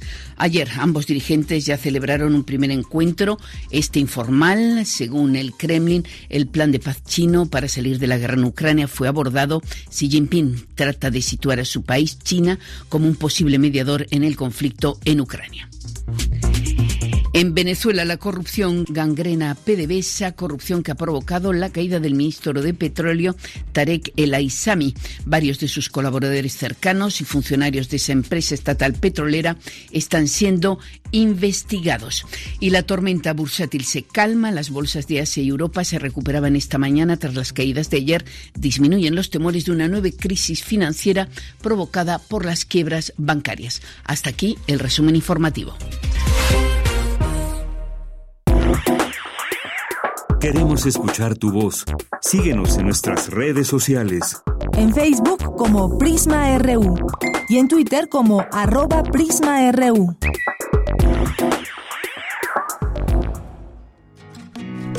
Poeta soy, errando voy, buscando el sonido que dejó tu voz, mi corazón, alcanzando el tuyo es un destino decidido, escúchame. Poetas errantes. Me da mucho gusto recibir aquí en este espacio, como en otras ocasiones ya hemos tenido oportunidad de platicar con Vania Vélez, quien forma parte de Poetas Errantes. Vania, muy buenas tardes. Hola Deyanira, buenas tardes. Me da mucho gusto saludarte hoy, que es el primer día de la primavera. Efectivamente, así que pues bueno, cambiamos un poco de clima, florecen los prados y más, Vania. Pues cuéntame, ¿qué vamos a escuchar el día de hoy aquí en Poetas Errantes? Claro que sí, Deyanira. Bueno, esta cápsula eh, es el resultado de la lectura y como un poco la, la reflexión del libro La dependienta de la autora Sayaka Murata, que pude conocer gracias a que se incluyó en el círculo de lectura organizado por la Fundación en México, Fundación Japón en México, perdón. Y este ya fue finalizado, pero bueno, la obra en sí trata sobre una mujer de 36 años que trabaja en una tienda de conveniencia es decir, lo que nosotros conocemos como Oxo o Seven. Y bueno, en toda la novela se aborda la presión que en la que la protagonista se ve sometida por amigos y familia para que sea normal y encuentre eh, un trabajo, un trabajo diferente al que tiene en la tienda, a que se consiga una pareja y, bueno, piensa en casarse. Entonces, eh, esta cápsula tiene fragmentos del libro y pues yo también incluí un poco de, de la experiencia que tuve después de leer esta novela en una tienda. Bien, pues si te parece bien, vamos a escuchar justamente este acercamiento que nos haces a esta novela La dependienta de Sayaka Murata. Claro que sí, Villanira. Adelante. Las tiendas de conveniencia están llenas de sonidos. ¿Los has notado? las voces de los trabajadores que saludan a los clientes, el escáner de los códigos de barras, alguien que toma una bolsa de pan o unos tacones que recorren los pasillos. Soy una criatura de esta tienda. Trabajo en ella medio tiempo, seis días a la semana. Le cobro a las personas, acomodo los productos en los anaqueles. La vida que tenía antes de nacer como dependienta está envuelta en una nebulosa y no la recuerdo claramente. Llevo 18 años trabajando en esta caja de cristal transparente que se mantiene viva las 24 horas del día. Un nítido acuario con mecanismo automático cuyos ruidos me tranquilizan cuando no puedo dormir por las noches. ¿Qué pensarías de mí al verme? siquiera me ves cuando entras a la tienda? ¿Creerías que llevo tantos años trabajando aquí? Prácticamente desde la inauguración. Creo que te importa más ir a los refrigeradores por... Ah, un suero. Me recuerdas un poco a una de mis amigas. pero acordarme de ella significa escuchar lo que me dice cada vez que hablamos por teléfono o nos vemos. ¿Sigues trabajando en la tienda? ¿Ya tienes novio? ¿Todavía no planeas casarte? ¿Cuántos hijos te gustaría tener? Asumiendo, asumiendo, asumiendo. A tu lado está el nuevo trabajador. Sí, el que acomoda mal los jugos, mezclando botellas y cartones. Lo van a despedir mañana por llegar tarde todos los días, acosar a las clientas y ser demasiado hostil, especialmente conmigo. El mundo en el que vivimos es la edad de piedra disfrazada de sociedad moderna. ¿No se te cae la cara de vergüenza? Deberías de ser más consciente de tu propia situación. Hablando sin tapujos, eres la más fracasada de los fracasados. Tu útero está envejeciendo. Con tu aspecto físico difícilmente satisfacerás tu deseo sexual. Y tu sueldo no es equiparable al de un hombre. De hecho, ni siquiera tienes un empleo fijo, sino un trabajillo de medio tiempo. Lisa y llanamente, eres un lastre para la comunidad, un desperdicio humano. Ya vienes a pagar. Buenos días. Saludo cuando llegas a la caja. Uh, buenos días. Respondes, y qué sorpresa, porque algunos ni pío. ¿Es todo? Antes de pagar, quizá agarres unos dulces, pidas unos cigarros o aproveches a pagar el recibo de luz que se vence en unos días. Cóbrame esto también. Bingo, los dulces. Interpretar los gestos y las miradas de los clientes será algo automático para mí. La gente no me ve como alguien normal, pero este lugar normaliza a la fuerza. Solo tengo que ponerme el uniforme y comportarme según el manual de cumplimiento normativo. A mí no me importa seguir el rumbo de la comunidad, no me importa tener novio, no me importa casarme, no me importa tener hijos. Arrastraré mi carga genética yo sola hasta el fin de mis días, procurando no dejar ni una huella en ningún lado. Y cuando yo muera, se perderá para siempre. ¿Pago con tarjeta? Sí. Su clave, por favor. Aunque como humana sea defectuosa, aunque pueda morir de hambre si no tengo dinero para comer, no puedo evitarlo. Todas las células de mi cuerpo existen para esta tienda de conveniencia y todos sus sonidos vibran en mí, llenos de significado. Listo, su ticket. Gracias. Buen día.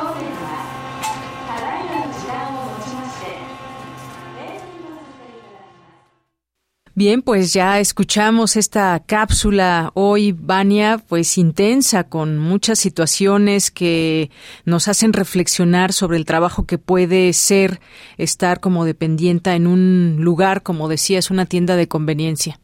Eh, sí, justamente. Yo creo que muchas veces nosotros entramos a estas tiendas y nada más vamos a comprar pues lo que necesitamos, pero no pensamos en, en incluso que las personas que están atendiendo tienen que seguir cierto eh, cierto reglamento normativo, tienen que decir ciertas cosas y bueno, en Japón esto es como que incluso más marcado porque los entrenan para que sonrían, para que tengan una actitud así como positiva, que, que promuevan todo lo que tienen que vender ese día. Entonces, pues bueno, ojalá que la gente que haya escuchado esta cápsula pueda tenerla presente la próxima vez que asista a una de estas tiendas.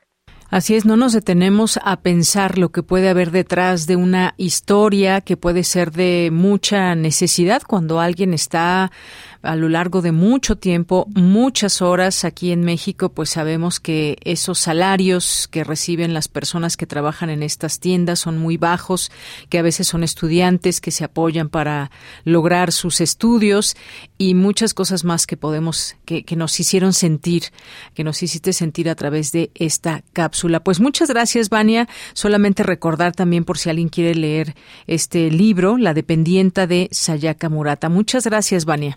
Muchas gracias a ti, Deyanira, y también gracias a las personas que me ayudaron a construir esta cápsula, tanto actores como personas que, ayudaron en, en los sonidos y en la edición. Y bueno, que pases una excelente primavera.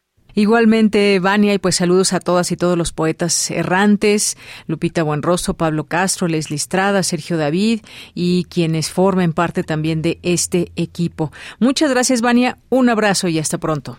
Hasta pronto. Continuamos. Esta es una producción de Poetas Errantes, unidos con la poesía y el corazón. Algo en ti me es muy familiar. Hay algo en este encuentro que no quiero olvidar. Poeta soy.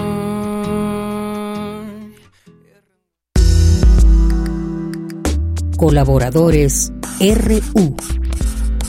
Literatura.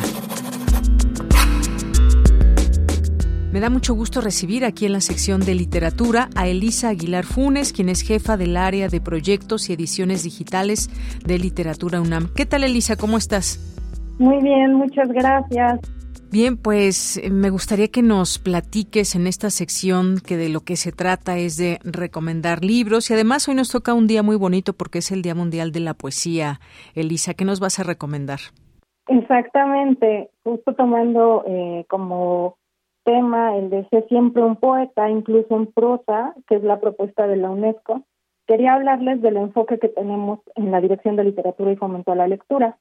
Eh, que tiene que ver con que la poesía nos permite conocer y enunciar el mundo. Y así, pues, en nuestra oferta escrita en la web pueden leer semanalmente nuevos contenidos en nuestro sitio de periódico de poesía en https dos puntos diagonal diagonal periódico de poesía.unam.mx donde van a encontrar géneros como la poesía visual, una rica sección de poemas inéditos y de traducciones que el editor Hernán Bravo Varela y su jefa de redacción, Citlali Rodríguez, recopilan, piden, traducen ellos mismos o solicitan a otros poetas, así como ensayos y reseñas dedicados al género. También tenemos otra propuesta editorial eh, disponible igualmente de forma gratuita en la red, que son la revista Punto de Partida en www.puntodepartida.unam.mx, editada por nuestra colega universitaria Aranzazú Blasquez Menes, y la revista Punto en Línea, también disponible en www.puntoenlinea.unam.mx, con sendas secciones dedicadas a la poesía, pero en estas publicaciones escritas por jóvenes que hacen sus primeras publicaciones. Allí van a encontrar voces transgresoras y críticas sobre aquello que interesa a las y los estudiantes universitarios. Y pues para celebrar este día quisiera aprovechar y leer un par de poemas, si, si tenemos tiempo aún. Claro que sí, adelante, te escuchamos. Dinos eh, qué poema vamos a escuchar y quién es el autor o la autora. Muchas gracias.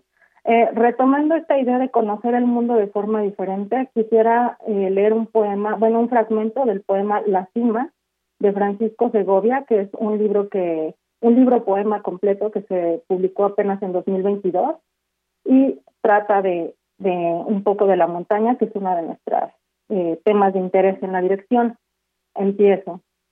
Uno, subía yo, como sube el nivel del agua, poco a poco subía suspenso, sin sentirlo, a flor de superficie, a ras de tierra, como llevado en la punta roma del mercurio por el gradiente de un termómetro, subía a la cumbre, a donde me esperaba, quien yo bien me sabía.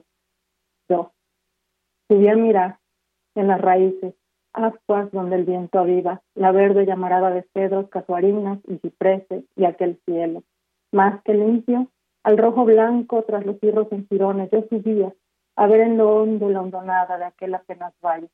Un cuenco, nada más una escudilla, en donde el viento se paraba a tomar un poco de aire. Tres.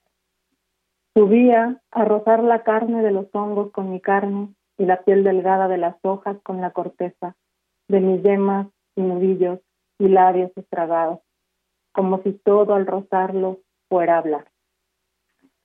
Así empieza este, esta publicación editada por Ediciones Monte Carmelo de el gran Francisco Segovia.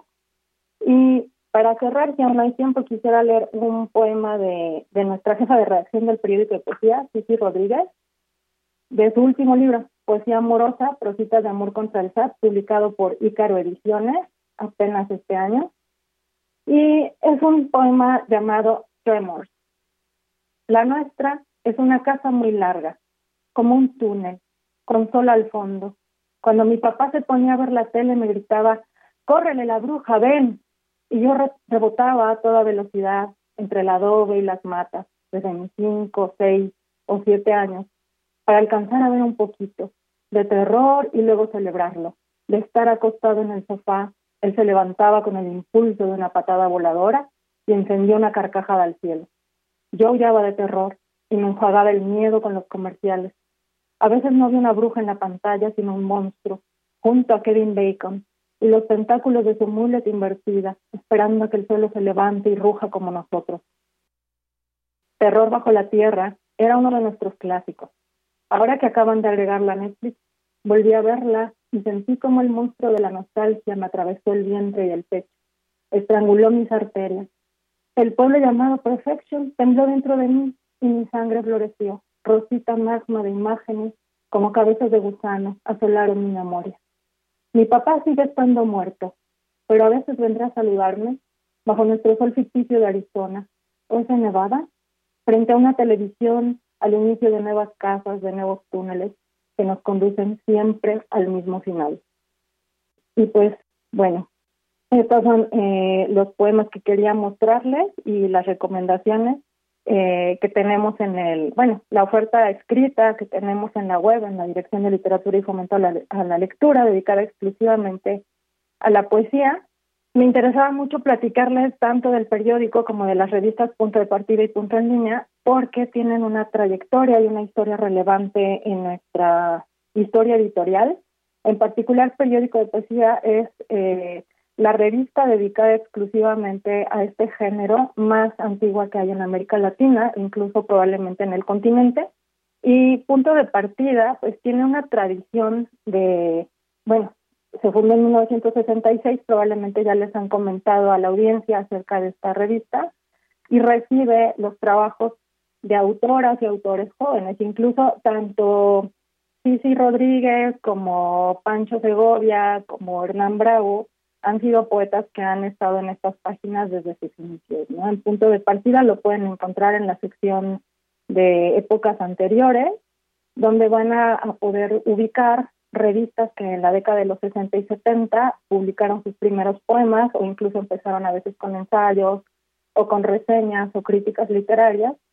Y mientras que Periódico de Poesía es una revista que se fundó de forma impresa hacia mediados de los años 80 y en el presente la tenemos todavía, eh, tenemos dos épocas digitales eh, puramente electrónicas, la primera que inició en 2007 y terminó en 2013. Y la, la pueden consultar también en otra página web, en una URL que es eh, www.archivopdp.unam.mx y la eh, época actual que está en la URL periódico de poesía.unam.mx, que de todos modos enlaza a esas otras épocas. Y van a encontrar, pues como les decía aquí también, ensayos, entrevistas, eh, una serie de poemas sonoros, una sección dedicada a rescates que tiene que ver con poemas viejos que ya no se editaron, no se perdieron, o no se conocían, y que también incluye como esta posibilidad de conocer el mundo poético eh, a partir de los ensayos. Entonces, los invito nuevamente, las invito a que conozcan esta, estos trabajos y vean el mundo de una forma distinta a través de los versos, especialmente en este día. Claro que sí, Elisa, pues no nos resta más que agradecerte esta lectura de los poemas y estas recomendaciones que nos hacen, que sí, efectivamente, ya hemos hablado de, de estas revistas en distintos momentos aquí en este programa y hoy que es el Día Mundial de la Poesía, pues los exhortamos a que lean, a que escriban poesía. Pues muchas gracias, Elisa, por haber estado aquí en esta sección de Prisma RU de Radio UNAM. Muchas gracias. Hasta luego. Elisa Aguilar Funes es jefa del área de proyectos y ediciones digitales de literatura UNAM. Continuamos. Cultura RU. Vamos ahora a Cultura con Tamara Quirós.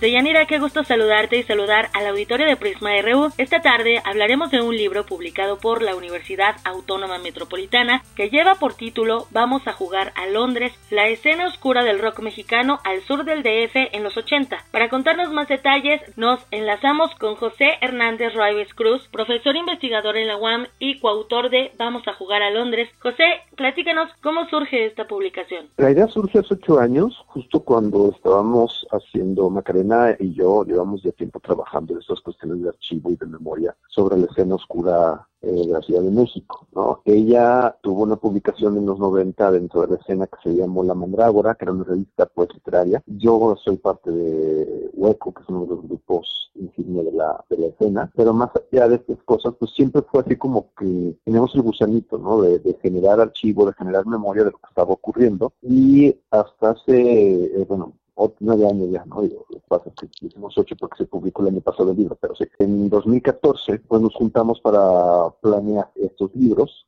que originalmente querían hacer un rastreo sobre de dónde venía la palabra dark cuando llegó a México, pero la investigación nos fue llevando más bien a analizar los orígenes de la escena, ¿no? Y, y cómo, aunque la escena surge en 94, tiene todo su raíz en 1979 con los grupos New Wave que estaban generándose en ese entonces y se hace todo un trazo cultural en esta parte de la Ciudad de México que es el sur, bueno lo que nosotros denominamos el sur que es todo lo que está alrededor de Ciudad Universitaria y corre este, por insurgentes o corre Tlalpan hacia toda esta zona de museos que puede llegar hasta Reforma, por ejemplo, ¿no? O puede quedarse un poquito más atrás en Insurgente. José, ¿cómo entender esta llamada escena oscura de la música en México?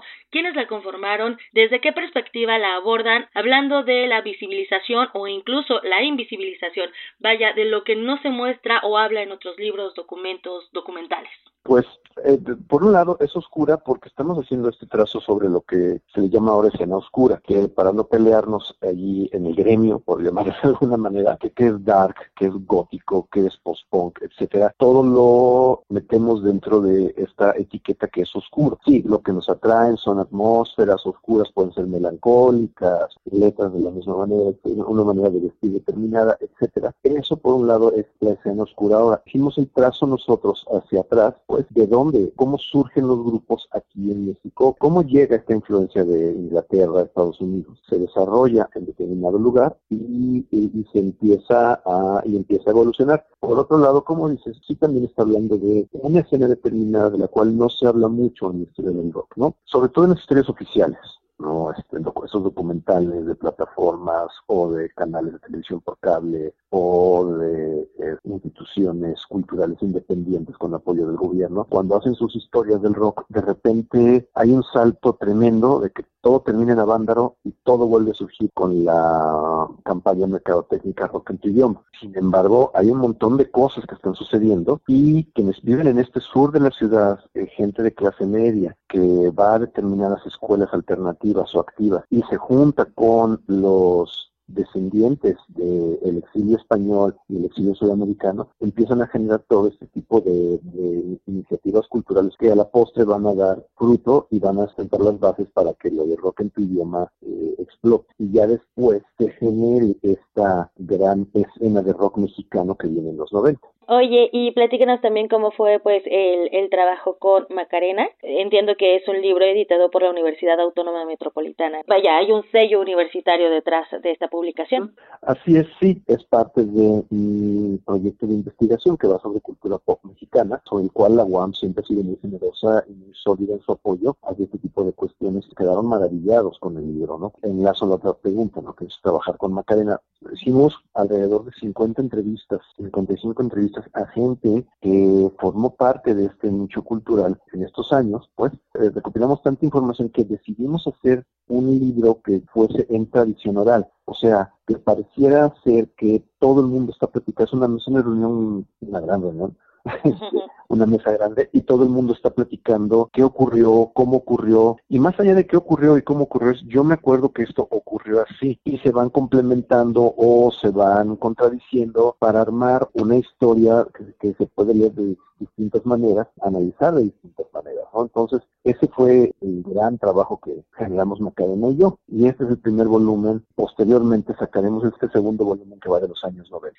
Excelente. José, hablando de estas atmósferas que mencionas, cada quien tiene una versión de un mismo hecho. Cada quien vivió la época de diferente manera, ¿no? Si nos remontamos a los finales de los 70, principios de los 80, eh, no había internet, obviamente no existían las plataformas digitales para esta música, había que ir a los eventos, las fiestas o ir a los llamados hoyos funky. Eh, cuéntanos del repertorio que nos comparten en el libro y de eh, a dónde nos remonta esta publicación, a qué lugares. Pues bueno, una manera de conseguir la música era a través de las citas de discos importados. ¿no? Ahí se juntaba la gente y de repente pues veían que uno llevaban determinados discos que les gustaban a otros y se empezaban a intercambiar cosas. Esta gente de repente tenía oportunidad de viajar al extranjero y traerse más material o ya estaba escribiendo artículos periodísticos para revistas musicales en México, iban a las disqueras y se quedaban con los discos que las disqueras sabían que no le iban a interesar a un público mainstream, público masivo. Eran ese tipo de grupos raros, ¿no? Y entonces eso se empieza a diseminar de esa manera. Les llamamos en el libro fragmentos, ¿no? De que todos tenemos una ventanita y recopilamos pequeños fragmentos de lo que estaba ocurriendo en otros lados. Las tiendas de discos eran importantes. Estos emisiones de radio independiente, como los de la UNAM, que los tenía la UNAM en ese, en ese momento, Radio Educación, eran muy importantes para eso. Las fiestas en las casas eran muy importantes. Ya después, por supuesto, en 1981 es de, suma importancia la iniciativa del Museo del Chopo de abrir el espacio a lo que a la postre va a ser conocido como el Tianguis Cultural del Chopo. Sí, um, una de las cosas que descubrimos acá fue que, vaya, como te digo, en las historias oficiales de repente te dicen, es que no había nada, nada más estaban los hoyos funky. Bueno, no es cierto, sí estaban los hoyos funky, por supuesto, pero también ah, estaban todos estos en ese momento muchachos y muchachas del sur de la ciudad, pues que de repente buscaban abrir espacios, ya fuera eh, la carpa geodésica, el mismo Hit 70 que era tienda de discos en, la mañana y en la noche del un foro, eh, la librería del Ágora, Gandhi, lo que las fiestas particulares como las que se hacían en Coyoacán, en la calle de Vallarta. Y sí, había distintos nichos de distintos tipos de música. ¿sabes? estaba un, nicho de rock neoprogresivo en ese momento, por así decirlo, a principios de los 80, pero estaban, por otro lado, los rupestres trabajando sobre todo en el foro Tlalpan, pero estaban la, gente que hacía punk en Hit 70 y de repente la gente que empieza a hacer New Wave o gente que empieza a hacer Tecnopop empieza a tocar ya en el Ágora, en, este, en las universidades, en otros lugares. Entonces, la mayoría de los grupos hacia donde vamos a estar enfocando, porque son la raíz de lo que va a, reventar en 94 como la escena oscura, sí son todos estos grupos Tecnopop New Wave como Size, Síntoma, Silueta Pálida de Cada Dos, María Bonita, Casino Shanghai, por hablar de los de la primera, de la primera mitad de los 80, ¿no? Y después ya vendrán Inot, Las Ánimas del Cuarto Oscuro, Santa Sabina, las insólitas imágenes de Aurora, por supuesto, ¿no? Que después se van a convertir en caifanes. Entonces, pues, obvia, por supuesto, lo olvida, ¿no? Este, pero sí es, muy importante también ¿no? mencionarlos. Entonces, que es una amalgama de grupos de los cuales de repente es, difícil encontrar material cuando uno no está acostumbrado, pues, a hacer este tipo de recopilación, ¿no? De encontrar todo en Spotify o en cualquier otra plataforma y de repente buscas, lees sobre estos grupos o grupos nuevos, pues, de, que siguen esta misma línea y no están trepados en las plataformas masivas, ¿no? Sino están en las plataformas independientes o hay que ir a comprar los discos. Eso es así como que la parte interesante. Por supuesto, además es todo un ritual comprar, conseguir un disco. Vamos a jugar a Londres. Eh, se presenta mañana 22 de marzo a las 18 horas en el foro del dinosaurio del Museo Universitario del Chopo. ¿Quiénes van a estar en la presentación? Es un conversatorio y también habrá un concierto. Sí, este, bueno, vamos a estar los autores Macarena Muñoz y yo, va a estar Carlos Vivanco, Alex Eisenberg, Gerardo Montaño, Brisa Velasco, Karina Morales, el señor González. Tratamos de juntar a muchísima gente a la que, a la que entrevistamos para, para estar ahí en esta celebración. Pues la primera parte va a ser este conversatorio sobre el libro. La segunda parte va a ser un concierto con, vamos a decirlo, un supergrupo que se armó entre Pedrágulas, miembros de Síntoma, de Silueta Pálida, de Pedro y las Tortugas, el señor González, donde vamos a estar interpretando canciones de esa época, con un pequeño twist, pero pues sí una parte de padre para la memoria. Enhorabuena por esta reunión. Invitamos a nuestro auditorio a la celebración y a la presentación de esta memoria sonora. José Hernández Ruives, gracias por tomar la llamada. Al contrario, muchas gracias a ustedes por el apoyo, por abrirnos la plataforma, la ventana hacia su público y muchas gracias al público que está escuchando. Y pues sí, cáiganle, vayan, se va a poner muy divertido. Seguro que sí. José Hernández Ruives Cruz es junto con Macarena Muñoz Ramos, coautor de Vamos a jugar a Londres, la escena oscura del rock mexicano al sur del DF en los 80. Deyanira, regreso contigo a la cabina. Que tengan excelente tarde. Yo regreso mañana con más información. Gracias, Tamara. Buenas tardes.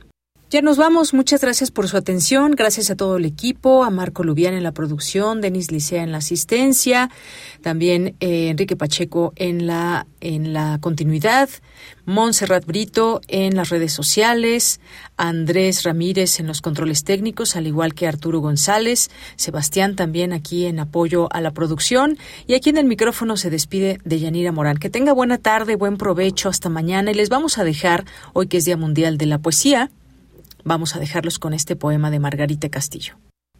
El Sol, A. E. Quintero.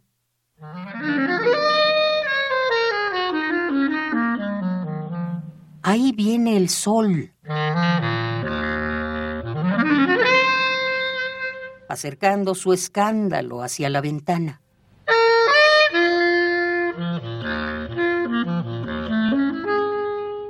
¿Qué fiesta tan triste es un jardín sin flores? Una puerta abierta sin macetas. Una pelota olvidada bajo un árbol.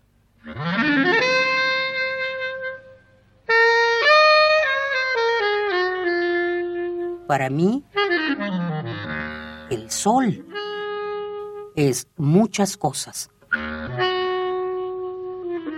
Menos sol ni tampoco un muerto o un fantasma, aunque eso parezca este sol de diciembre. En ocasiones me gustaría decir sol en lugar de tarde.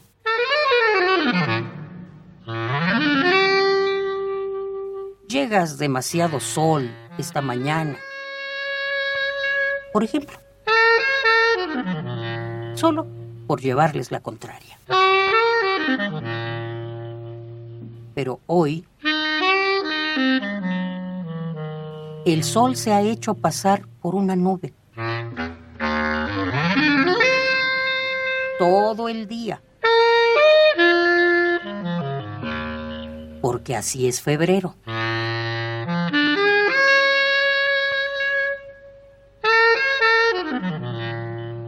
Y porque el sol puede suplir cualquier palabra en un poema, en una ciudad o en el corazón de un hombre abandonado.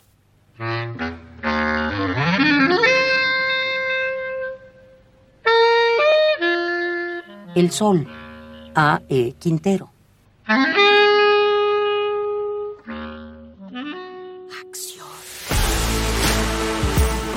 Radio UNAM presentó Prisma RU. Una mirada universitaria sobre los acontecimientos actuales. Prisma RU. Relatamos al mundo.